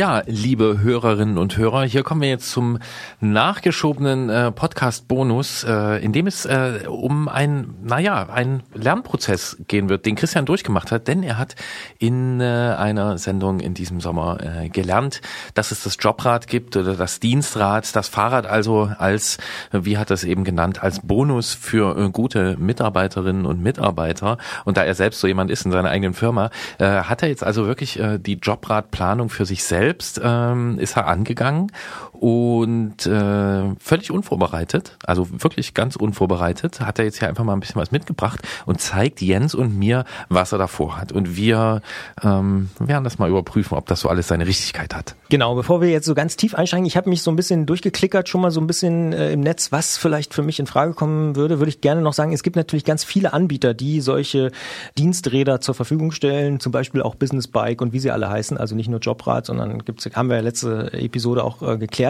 Aber tatsächlich habe ich mir überlegt, da ich ja auch gerne mal ein bisschen sportlicher fahre, äh, im Sommer, wenn es schönes Wetter ist und so, dann äh, sollte es doch ein Rennrad sein. Das war so ein bisschen meine Überlegung und wir haben es vorhin ja kurz besprochen, es gibt ja da im Prinzip, wenn ich mich nicht, naja, es gibt noch viel mehr, aber sagen wir mal vier große Arten, Alu, Carbon, Stahl und Titan. Und ihr ahnt es vielleicht schon so ein bisschen, irgendwie denke ich, ah, hm, vielleicht ist es jetzt mal an der Zeit, nachdem mein altes Rad 17 Jahre alt ist und so ein äh, zusammengebautes, äh, bisschen Alu, bisschen Carbon, so ein Komponentending war, jetzt könnte es doch mal ein richtig cooles Titan-Rennrad sein. So, was sagt er? Oh Gott, schlagt er äh, Hände über dem Kopf zusammen und sagt, ja, könnte man schon mal machen. Äh, ich würde sagen, kann man machen. Ist jetzt für, ein- für ein Dienstrad vielleicht ganz schön in die Vollen gegangen, finde ich. Ähm, sollte auf jeden Fall auch 17 Jahre halten, wenn nicht sogar länger.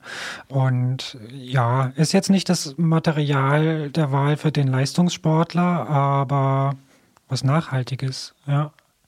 Ja, also Jens hält hier ganz klar die professionelle Distanz, äh, denn ich weiß, dass er auch äh, ein Titanrad hat, was er sehr gern und oft fährt. Ähm, und ich vermute mal, ne, dass sich bei dem Dienstrad bei dir, ich würde es mal Dienstrad Plus nennen, äh, eher darum handelt. Ne? Also es geht nicht nur um deine paar hundert Meter Arbeitsweg, sondern auch um den einen oder anderen Umweg. Ja, ja, klar. Also wie gesagt, ich will damit auch äh, durchaus ein bisschen Sport machen, ja. Ja, dann finde ich das, ähm, finde ich das natürlich eine, eine, ist eine gute Wahl. Also kann man schöne Fahrräder rausbauen. Äh, was mir als erstes einfällt, äh, wird es denn auch eine, eine Gabel aus diesem Material haben? Ja, das ist ja genau die Frage und deswegen ist ja schön, dass ihr auch da seid, weil genau da bin ich noch so ein bisschen so im Findungsprozess und weiß noch nicht so genau, was, was passt dazu. Schaltung ist auch so ein Thema. Wir hatten ja über Campagnolo gesprochen, Shimano. Ja, würde mich mal interessieren, was ihr da so äh, empfehlt. Dann würde ich als Vorschlag mal sagen, du äh, sagst uns erstmal den aktuellen Stand deiner Planung und gehst dann so mal die verschiedenen äh, Fragen durch, weil ansonsten äh, wird es hier ein ziemliches Durcheinander. Können wir gerne so machen. Ich habe das, äh, wie ein äh, Kollege von mir, glaube ich, sagen würde, äh, folgendermaßen gemacht. Ich habe mich durch das Internet durchgeklickert und einfach mal so ein bisschen geguckt, was es da so gibt und was da möglicherweise dann auch da dran passen könnte und so. Und äh, vielleicht fangen wir mal an mit dem Steuersatz, oder? Nee. Nee. Ich sag alles und ihr sagt dann Quatsch. Nee, nee, nee, nee, nee, nee. Also die Komponenten, die kommen erst später. Wir Ja. fangen erstmal mit dem, wir gehen erstmal so ein, zwei Schritte raus Mhm. und du sagst erstmal so, was du mit dem Rad machen willst und was so grundsätzlich da, ne, also wie breit sollen die Reifen sein? Ein Anforderungsprofil. Ja. Genau, so rum machen wir das. Ja, also genau. Ich habe mir ein bisschen überlegt, ich will damit eben sportlich fahren, vielleicht mal sportlich eine Runde zur Arbeit oder vielleicht auch mal von der Arbeit noch eine sportliche Feierabendrunde hinten dran oder so. Und deswegen soll es vor allen Dingen für die Straße geeignet sein. Ein bisschen breite Reifen haben, ja, Gerolf. Ich habe mich in den letzten Jahren da auch ein bisschen bekehren lassen. Äh, sie dürfen ruhig ein bisschen breiter sein, denke ich.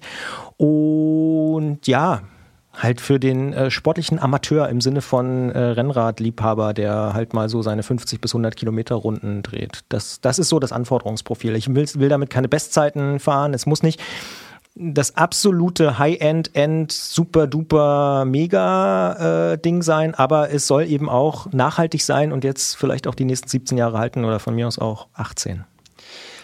Ganz wichtig wäre für mich vorneweg noch eine Frage. Willst du damit zumindest gelegentlich auch verreisen mit Gepäck? Mm, Jein. Also eher nein, glaube ich. Ich bin nicht so der Bikepacker. Wenn dann eher mit Freunden und einem Bus oder so. Also ja, ich will damit unterwegs sein, aber jetzt nicht irgendwie Satteltaschen und äh, so in diese Kategorie. Ja, also ne, so wie du es auch schon ein paar Mal gemacht hast, irgendwie zu einer Tour-Etappe, äh, so sie denn wieder stattfindet, ähm, irgendwie mal hinreisen und dann so ein paar Pässe damit abfahren äh, und sowas. Ja, oder mit der Bahn äh, irgendwo hinfahren und dann sich da eine Unterkunft nehmen und dann da Touren fahren oder irgend okay. sowas. Ja, ja. Also haben wir jetzt, können wir schon mal festhalten, Rennrad, Titan, das steht fest. Reifenbreite, sagst du ein bisschen breiter, kannst du das in Zahlen ausdrücken? Mm, ja, also ich glaube, so ungefähr 28 Zoll würde ich mir so überlegen. Könnte. Millimeter? Ja, Millimeter. Zoll, ja, ja, ja, Zoll, ja. Millimeter. Also, ne, ich bin, ja, ich bin ja, ich bin ja noch im Lernprozess sozusagen. Also ich würde jetzt nicht gleich noch breiter gehen. Oder würdest du, du würdest natürlich sagen, noch breiter. Naja, ich würde angesichts, also wenn ich jetzt mal zurückschaue, ne, zu deinem Giant TCR oder was du da Mhm. hast. Also Advanced übrigens. Der Ja. TCR Advanced, ja, also 17 Jahre zurück. So damals, ne, das äh, TCR war eins der ersten mit Sloping-Geometrie. Das hat so diese Geometrie damals eingeläutet. Ähm, das ist äh, wahnsinnig lang her. So und wenn du jetzt sagst, das neue Rad soll auf 17 Jahre halten, da geht also noch, da wird noch ganz, ganz viel passieren. Und ich würde inzwischen sagen, dass 28 Millimeter, es geht ja nur um diese Reifenfreiheit, Ja, ja. was da reingeht, dass das inzwischen eher konservativ ist. Ne? Also du hast inzwischen von großen Herstellern äh, Räder, die sind ohne dass du das jetzt so machen sollst, aber die sind bei 35 oder 38 Millimetern an Rennmaschinen, äh, die man da reinbekommt. Insofern würde ich so in Sachen Zukunftssicherheit äh, einfach mal gucken. So, wo ist der Punkt, wo du dann an anderer Stelle zu viel Kompromisse machen musst, muss ja dann nicht breiter gehen, aber ich würde ein bisschen mehr da. Platz lassen sozusagen. Ja. Ja. Ja, das kann man ja, glaube ich, machen. Das ist ja ähm, kein großes Problem. Aber ich glaube, ich würde da auch erstmal konservativ weiter dann auf 28 Millimeter gehen. Ja. Kann man ja so ausstatten. Mhm. Dann, äh, wie willst du schalten und bremsen? Naja, im Prinzip relativ klassisch äh, Rennradmäßig, vorne mit so Schalthebeln logischerweise. Und ich würde, pass auf, völlig verrückt, obwohl ich konservativ bin, äh, so ein bisschen elektrisch verstärkt äh, gerne das zum ersten Mal machen in meinem Leben. Ja, also elektrisch verstärkt gibt's nicht. Es gibt nur entweder elektrisch oder es gibt mechanisch. Also so, ja, okay, ja, Ja. okay. Elek elektrische oder elektronische Schaltung. Äh, ja, äh, wie möchtest du bremsen? Mit Scheibenbremsen würde ich tatsächlich gerne bremsen wollen, weil ich auch da denke, obwohl ich konservativ bin, äh, es ist vielleicht mal 2020 oder 21, wenn es dann vielleicht dieses Rad mal gibt, äh, an der Zeit äh, auch die Scheibenbremsen-Technologie mal auszuprobieren, weil ich bisher tatsächlich noch mit der klassischen äh, Felgenbremse arbeite. Ja. Findet ihr gut oder? Ja, ganz große überzogene Diskussion bei, bei Jens im Verlag, die unterhalten ja dieses Forum, das Tourforum. Da gibt's einen Thread, der ist, weiß ich nicht, 200, wie viel Seiten lang über Vor- und Nachteile von Scheibenbremsen. Das ist ein Glaubenskrieg, der da geführt wird. Ist das so wie beim Heise-Forum? Ja. Ach, weiß ich nicht, da kenne ich mich nicht aus. Das ist, ja, es ist ein, also können wir abkürzen, mit den 17 Jahren oder wenn du in Richtung 15 Jahre denkst, es wird wahrscheinlich schwierig sein, in 15 Jahren noch eine Felge zu bekommen für Felgenbremse. Also es sei denn aus irgendeinem Lager. Deswegen, also ne, irgendwas Altes, äh, würde ich jetzt mal so ganz äh, pessimistisch sagen. Äh, jetzt muss Jens mal wieder eine Frage stellen. Ich wollte dich erst- erstmal nur bestärken in dieser Entscheidung. Also Scheibenbremsen zu fahren macht nicht nur aus der Zukunftssicherheit her Sinn, sondern du erhältst dir einfach da die Freiheit, größere Reifen zu verbauen. Und ähm, das ist mit einer Felgenbremse so nicht möglich. Da ist bei 28, allerspätestens bei 30 Millimetern Schluss. Und im Rahmen würde ich da schon noch ein bisschen mehr Freiheit lassen und dann kannst du das Rad viel vielseitiger einsetzen. Das Mhm. würde ich auf jeden Fall noch machen. Jetzt sind wir ja schon bei den Komponenten, aber wir haben die Gabel noch nicht zu Ende besprochen. Ob du jetzt zu einer Carbon- oder zu einer Titangabel tendierst. Da spiele ich den Ball zurück, ich bin mir völlig unsicher. Was denkt ihr denn? Also aus technischer Sicht äh, spricht für eine Titangabel nichts. Sie ist schwer, sie ist nicht so steif und ähm, Ersatz zu bekommen, wenn sie dann doch irgendwie mal äh, kaputt geht, wird sehr, sehr schwierig. Aus ästhetischer Sicht spricht sehr, sehr viel dafür. Mhm. Also ich habe auch äh, dann in meinen Titanrahmen eine Titangabel verbauen lassen, weil es optisch dann einfach mehr aus einem Guss erscheint. Und Oh. so eine Carbongabel ist dann doch schon ein bisschen Bruch. Ähm, ja, da musst du äh, dich entscheiden, was das, soll das Rad eher ein ästhetisches Gewicht oder geht es irgendwie ums letzte Gramm? Aber ich nee, also das, das kann ich definitiv sagen. Ums letzte Gramm geht es auf jeden Fall nicht. Also das ist mir auch schon relativ klar geworden bei den äh, Komponenten, wenn wir gleich wahrscheinlich nachher noch drüber sprechen. Äh, Ob es da hier 30 Gramm mehr oder weniger ist, das äh, ist bei mir nicht so entscheidend. Dann würde ich dir zu einer Titangabel raten. Das wird das Auge lange erfreuen. Okay, das ist doch, äh, das hilft mir schon mal tatsächlich, ja. Ich würde es nicht machen. Warum? Weil du, du möchtest jedes Gramm sparen einfach. Nee, nein, also Nein. das wirklich nicht. Die meisten meiner Fahrräder sind aus Stahl. Nee, ich sehe den Vorteil nicht. Ne? Titan muss ja auch, äh, also Titan ist ja gar nicht so steif und muss auch in ein bisschen größeren Durchmessern gebaut werden als Stahl, äh, um die gleiche Steifigkeit zu erreichen. Also wenn man eine Titangabel dann äh, entsprechend dimensionieren will, dann muss man die also ordentlich ordentlich massiv in großen Durchmessern bauen. Ich sehe da jetzt nicht so den ästhetischen Vorteil. Ja, und gerade dann, wenn man nicht so aufs Gramm achtet und nicht bei den ganzen anderen Komponenten überall durchzählt, also nachwiegt und dann hier sind 20 Gramm versteckt und so, dann kann man sagen, steck dir eine Carbongabel da rein unter 500 Gramm oder was sie wiegen, da hast du im gegenüber dem Titan-Ding hast du ein halbes Kilo weg. Musst du bei den anderen Sachen nicht, nicht weiter nachdenken. Aber es ist Geschmackssache. Und was mir eben noch einfiel, also Steckachssystem ist klar, ne? Das heißt? Das heißt, okay, also du lässt dir bitte kein Fahrrad andrehen, was noch mit Schnellspannern funktioniert, äh, sondern auch ähm, äh, nicht nur wegen Zukunft, sondern auch in Verbindung mit Scheibenbremse. Sagen wir mal so, der Bremsvorgang, äh, dadurch, dass du die rotierende Scheibe ach, wie soll ich es erklären, Jens? Also der, die, die, die Verbindung von Narbe zu, zu Gabel oder zu Hinterbau, die ist höher beansprucht. Ähm, und da ist eine Steckachse sinnvoll, weil eine Steckachse hat genau eine definierte Position. Sonst kannst du dir so ein bisschen äh, mit der Bremskraft, wenn der Schnellspanner nicht ganz angezogen ist, kannst du dir so ein bisschen das Laufrad verrücken. Das ist an sich nicht schlimm. Es ist bloß in Verbindung mit der Scheibenbremse schlimm, weil die dann schleift.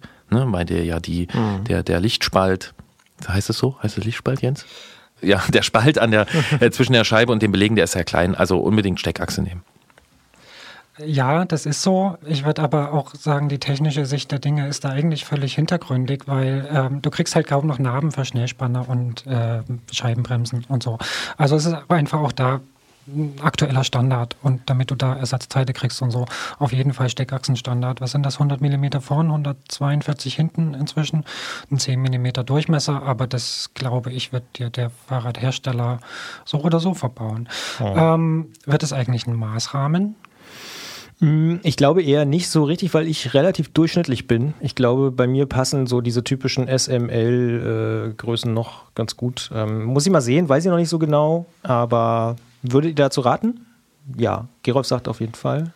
Naja, es ist, also ich sag mal so, ich habe super Erfahrungen gemacht mit Serienrahmen. Ähm, bloß du lässt es ja trotzdem für dich bauen. Ne? Also was, was jetzt für mich eher noch interessanter wäre, wäre ähm, vielleicht nicht besondere Maße, sondern noch ein paar Details so am Rahmen, die man einfach noch anbringen könnte, was nach hinten raus sinnvoll sein könnte. So, also ich denke da vor allem an meinem neuen Rad habe ich äh, mehrere Flaschenhalteraufnahmen, also mit die dann nicht unbedingt für Flaschen gedacht sind. Ne? Es gibt die zwei im Rahmendreieck, die sind normal, die wirst du haben. Dann gibt's noch eine unterm Unterrohr.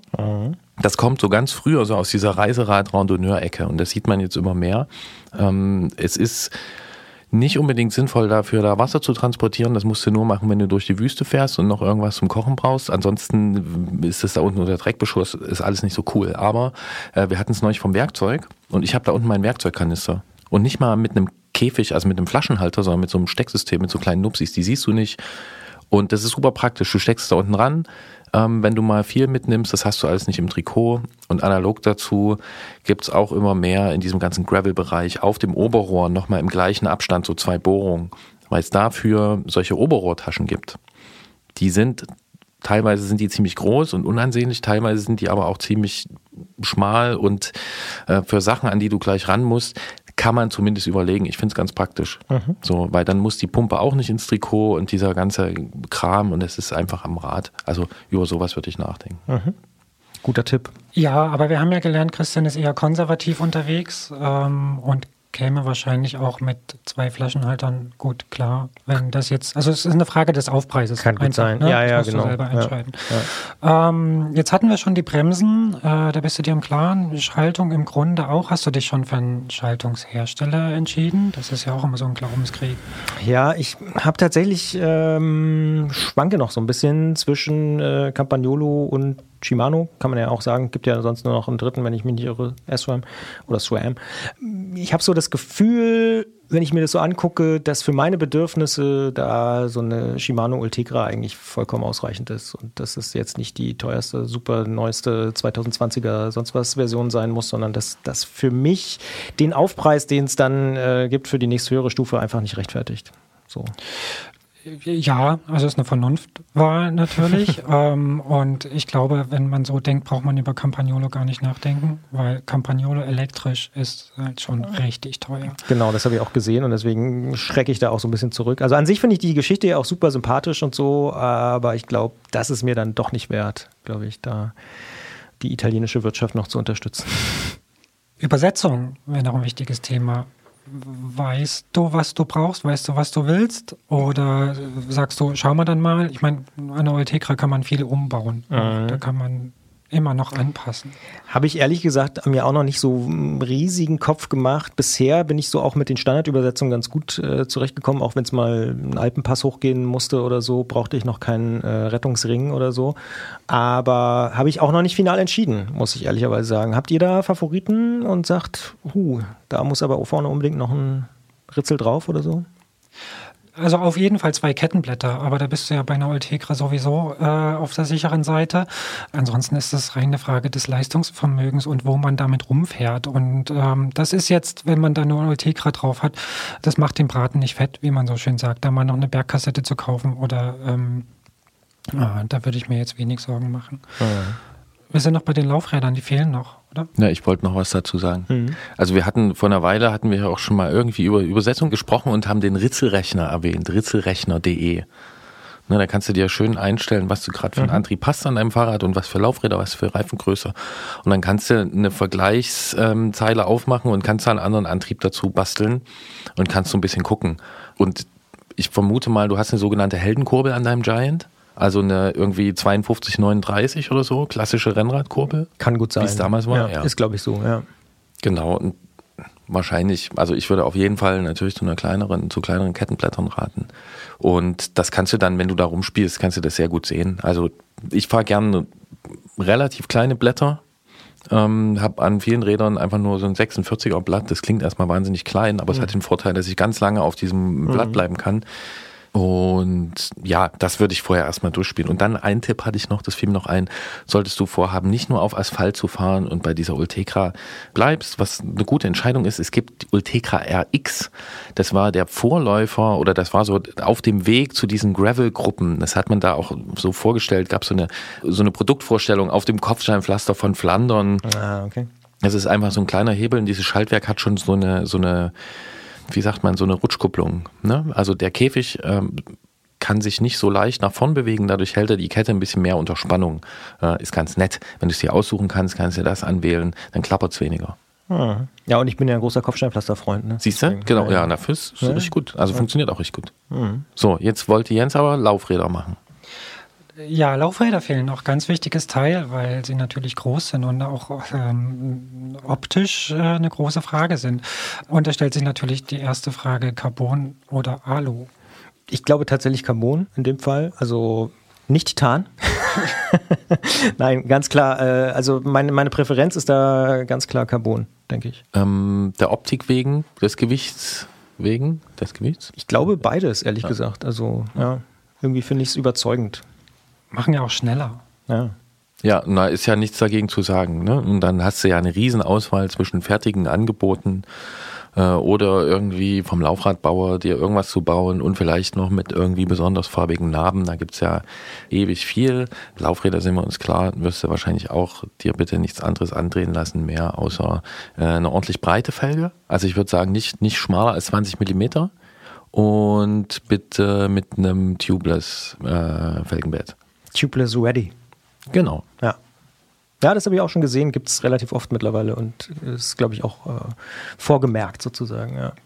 Ja, dann sind wir, glaube ich, äh, selbst wenn man Schnäppchen sucht, online einkauft und weiß ich nicht, deutlich über der 5000er Marke.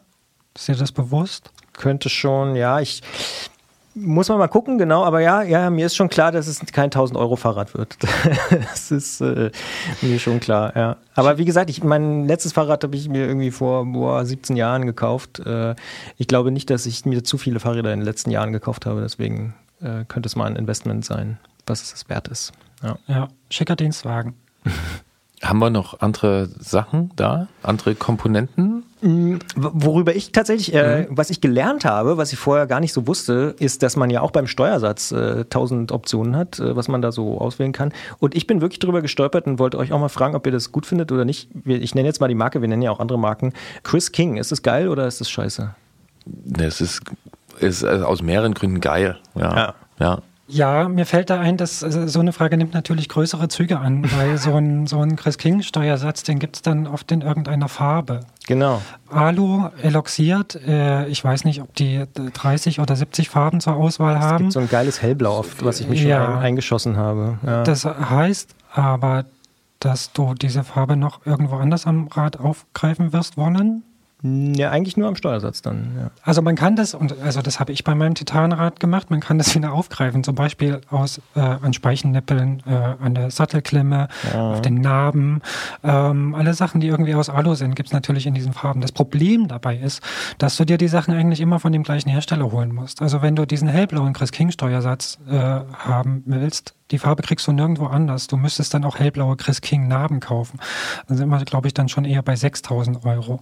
Ja, dann Ähm, vielleicht.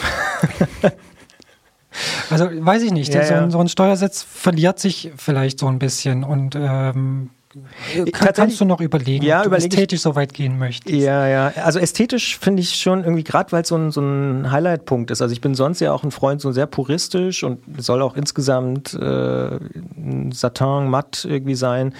Äh, da könnte so ein hellblauer Tupfer am Steuersatz eigentlich ganz cool aussehen, habe ich mir so überlegt. Aber ja. Da habe ich Ja. mich ein bisschen verliebt tatsächlich beim so Durchklickern und dachte so, ah, das sieht irgendwie gut aus. Ja, kann man machen und ist auch ein, also ist einfach ein cooles Unternehmen. Okay. So. Warum? Weil die, also die Geschichte ist cool. Der Gründer ist ein, ja, also ist ein sympathischer Typ und die sind, äh, also die sind, glaube ich, aus Santa Barbara in Kalifornien und sind jetzt in Portland, Oregon und äh, also schon schon länger dort und haben eine Fabrik, die äh, sich bemüht, alle möglichen Standards einzuhalten. Also die haben geschlossene Ölkreisläufe, die äh, recyceln ihre von der ganzen CNC-Bearbeitung äh, die ganzen die die ganzen Späne, den ganzen Abfall. Ähm, die haben geschlossene Kreisläufe für diese Eloxalbäder äh, und das ist da ordentlich Tageslicht drin und so und sie also ohne da jetzt, möchte jetzt nicht in eine Werbeveranstaltung da irgendwie äh, überleiten, aber das ist schon ein ziemlich cooles Unternehmen. Ja, und vor allen Dingen auch die Produkte äh, halten, soweit ich das weiß und auch erlebe, auch selbst, die halten ihr Versprechen. Also Das habe ich auch oft gehört Genau. tatsächlich. Ja, ja, das Also- ist wirklich richtig, richtig hochqualitativ auf jeden Fall. Ja, gab früher so den Spruch, so ein Chris King Steuersatz, den kaufst du einmal, den kannst du dann in verschiedene Räder bauen. Stimmt nicht so ganz, weil sich die Maße ja immer ändern. Aber also ich habe ja, ein paar Produkte von denen, bei mir ist noch nichts kaputt gegangen. So. Und sieht, also sieht cool aus und gibt gerade diesem grauen Titan. Und du hast ja, in einem anderen Beitrag in dieser Entsendung auch schon gesagt, dass du gar nicht so ein Freund dieser grauen Jahreszeit bist. Dann würde ich auch sagen, musst du auf jeden Fall Farbe reinbringen. Ja. Und es gibt auch, also auch Laufradbauer, die, also ne, Steuersatz, Narben, äh, Tretlager, also Innenlager, je nach System. Ah, da, uh, ha, da können wir noch drüber sprechen. Was für ein Tretlagersystem? Puh, habe ich auch noch nicht entschieden. Ja, soll ich? Also, so, ja. ja, naja, du könntest da, also in einer Welt vor unserer Zeit gab es, ähm, in der ganz frühen Welt, da gab es äh, so verschiedene, da gab es so französische Gewinde und es gab, glaube ich, auch sogar mal Schweizer Tretlagermaße und italienische und äh, BSA. BSA, die klassische 68 mm Tretlagerhülse. Das ist also ein Gewinde. Ähm, da werden die Lager, inzwischen die beiden Lagerschalen reingeschraubt. So, dann kamen das, die Pressfit-Systeme. Das heißt, man hat kein Gewinde mehr gehabt, man hat es reingepresst. Dann gibt es dann Leute, die sagen, das wurde gemacht, damit es in der Fabrik schneller geht. Dann gibt es Leute, die sagen, das wurde gemacht, weil es eigentlich das bessere System ist. Fakt ist, die Dinger haben manchmal ge, ähm, geknarzt, wenn das nicht richtig gut gemacht war. Ne? Wenn du jetzt da irgendwie dein Titanrohr hast am Rahmen und das wird geschweißt und hast du einen Verzug drin, dann ist das nicht mehr total rund, dann passen die da vielleicht nicht ganz auf, das ist rund. So. Und deswegen geht es jetzt einerseits zurück zu BSA so ein bisschen, also zum Gewinde. Nachteil, du kannst nicht so leicht ähm, Leitung im Rahmen verlegen, daran vorbei. Und es gibt auch initiiert von Chris King und anderen die, sage ich mal, die aufgeblasene Variante T47 nennt sich das. Ähm, das ist quasi ein größeres Gewinde, ein größeres Maß, da passen dickere, dickere Tretlagerwellen rein. Ähm, Track hat das jetzt auch übernommen. Ähm, Herr Klötzer nickt. Eigentlich muss Jens das jetzt sagen. Also eigentlich, ich habe dir das jetzt mal kurz dargestellt. Mhm. Jens muss jetzt sagen, was er dir Mhm. empfiehlt. Ja, bitte. Ähm, ja, also äh, gepresste Lager sind jetzt am Titanrad auch nicht ganz so kritisch, weil das leiert nicht aus und ähm, wie jetzt bei Carbon zum Beispiel, dann das ist oft der Grund, warum es knackt, weil die Lagersitze ausleiern bei dem weichen Material. Passiert bei Titan jetzt nicht ganz so schnell. Ähm, bei einem Metallrahmen trotzdem würde ich zu einem zu einem Gewindetretlager greifen und entweder BSA. Ähm, ich glaube aber, wenn ich die Entscheidung heute fällen müsste, würde ich auch T47 wählen. Also es hat den Vorteil, es geht eine 30 mm Welle durch. Ähm, die hat man zwar bei Shimano nicht, aber vielleicht noch nicht. Also vielleicht baust du irgendwann mal auf eine Gruppe um, die mit so einer dicken Kurbelwelle kommt ähm, und dann hast du das Problem, dass sie da nicht durchgeht. Und ähm, die T47 Gewinde, es gibt Adapter für alles und da kriegst du auch eine Ultegra-Kurbel problemlos verbaut. Ähm, Wenn es die Option gibt und es kein Riesenaufpreis ist, ähm, glaube ich, würde ich das ankreuzen. Lustigerweise steht es auf meinem Zettel, ich wusste aber nicht warum. T47. Ja. Aber das, Sehr gut. Ist, das ist ja, Ja. gut, dass ihr äh, mir da weiterhelfen könnt, dass das vielleicht eine gute Entscheidung ist. Ja. Und dann Shimano 24 mm steht dann noch. Mhm. Ja. Das ist die, das Achsmal. Das ist das Ding. Ja, genau. Naja, siehst du. So, ne? und Mhm. hast du noch was auf deinem Zettel? Äh, Ich glaube, das war es ehrlich gesagt schon. Also ja, man könnte jetzt, glaube ich, noch äh, viel so machen, Narbe oder so, aber ja, Ja, ich hätte noch einen, sag ich mal, globaleren Tipp. bitte. Also, oder Ach so, Sattel. Wollte ich auch mal so einen ausprobieren hier, der äh, so eine Auslassung hat äh, in der Mitte, weil ich dachte, das ist vielleicht wirklich mal eine ganz gute Idee. ja, mach das einfach. Ja. Also kannst du ja auch ausprobieren. Es gibt Hersteller, die hatten früher immer in den Läden so Testzettel Mhm. und dann konntest du die ausleihen und dann haben die das irgendwie gelassen. Inzwischen ist das so, dass du dir äh, den Sattel kaufen kannst und kannst 30 Tage kannst du den zurückgeben oder bei manchen glaube ich auch 60 Tage, weiß nicht Ah. genau. Also Ja. kannst du Das will einfach ich auf jeden Fall mal testen. Genau, Genau. das Ja. ja. Genau. Aber du wolltest mir noch einen globalen Tipp geben zum Schluss. Ja, neben dem, dass mir eben noch, ganz kurz habe ich noch an sowas wie Zugverlegung gedacht, aber das ist vielleicht zu super nerdy, speziell. Nee, globaler Tipp war. Da will ich auf jeden Fall im Rahmen, also logischerweise. Ja. Ja. Okay. Also das ist für mich relativ klar. Ja. Mhm. Okay, dann äh, würde ich global noch sagen, ne, ehe wir jetzt hier nur über Materialien und welche Komponenten und dies und das, also du sagst ja, du willst ein Rennrad, äh, da würde ich vorher mal noch schauen, ähm, würde ich vielleicht mal zwei, drei Rennräder Probe fahren. Vielleicht mal irgendwo in den Laden gehen, gucken, ob die Leihräder haben und das einfach mal probieren, um so ein paar geometrische Unterschiede zu spüren. Weil die gibt's ja und es gibt Rennräder, die sich sehr verschieden fahren. Und äh, das lohnt sich, glaube ich, also gerade bei so einer langen, ähm, langfristigen Investition.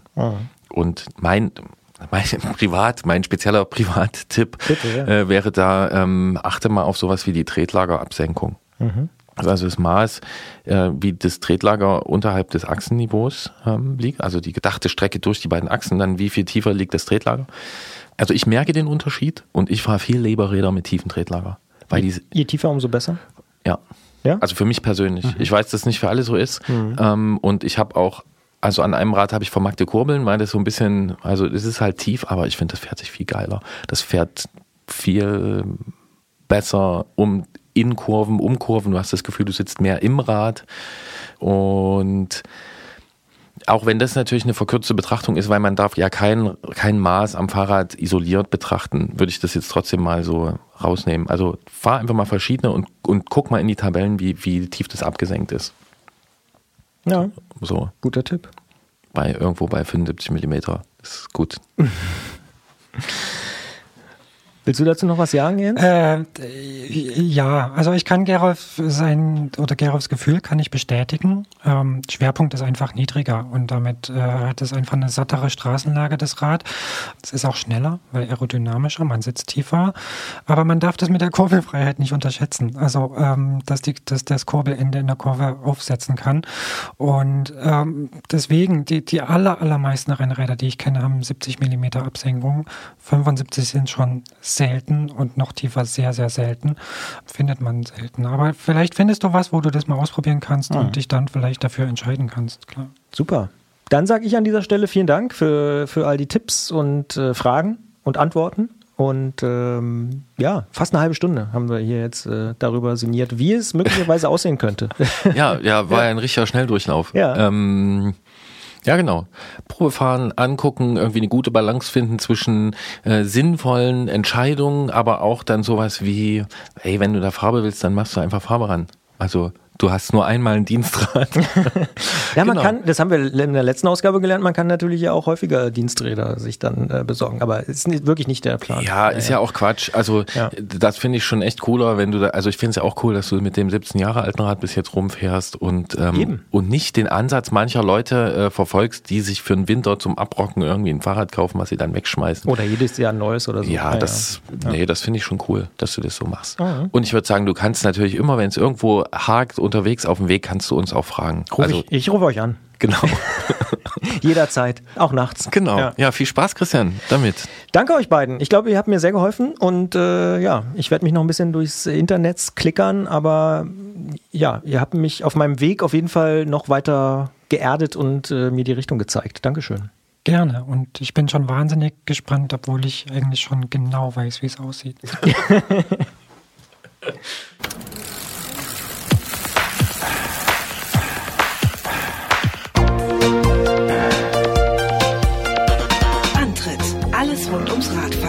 Detektor FM.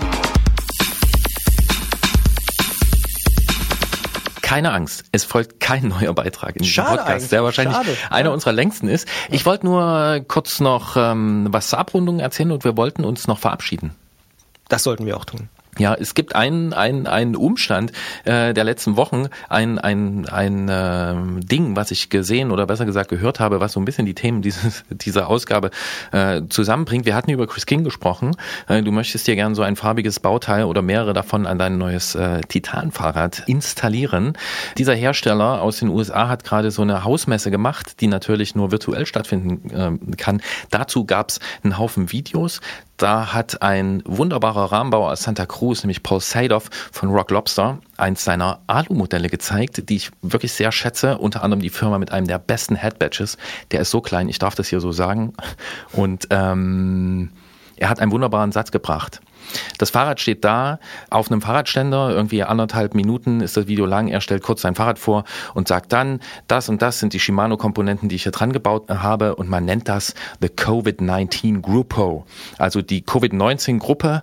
Und das ist nämlich was immer du bekommen kannst und irgendwie kombinieren kannst, ist das, was dein Fahrrad nächstes Jahr haben wird, was du verkaufst. Das ist die Situation. Das, was es gerade noch im Lager gibt, das äh, packen wir einfach ans Fahrrad ran. Ich hoffe, bei mir ist es ehrlich gesagt nicht so, aber äh, ich danke nochmal sehr ausführlich für die Beratung und freue mich schon drauf, dieses Fahrrad weiter zusammen zu klickern in diesem Internet und dann irgendwann nochmal in den Händen zu halten und äh, unterm Arsch zu haben und zu fahren.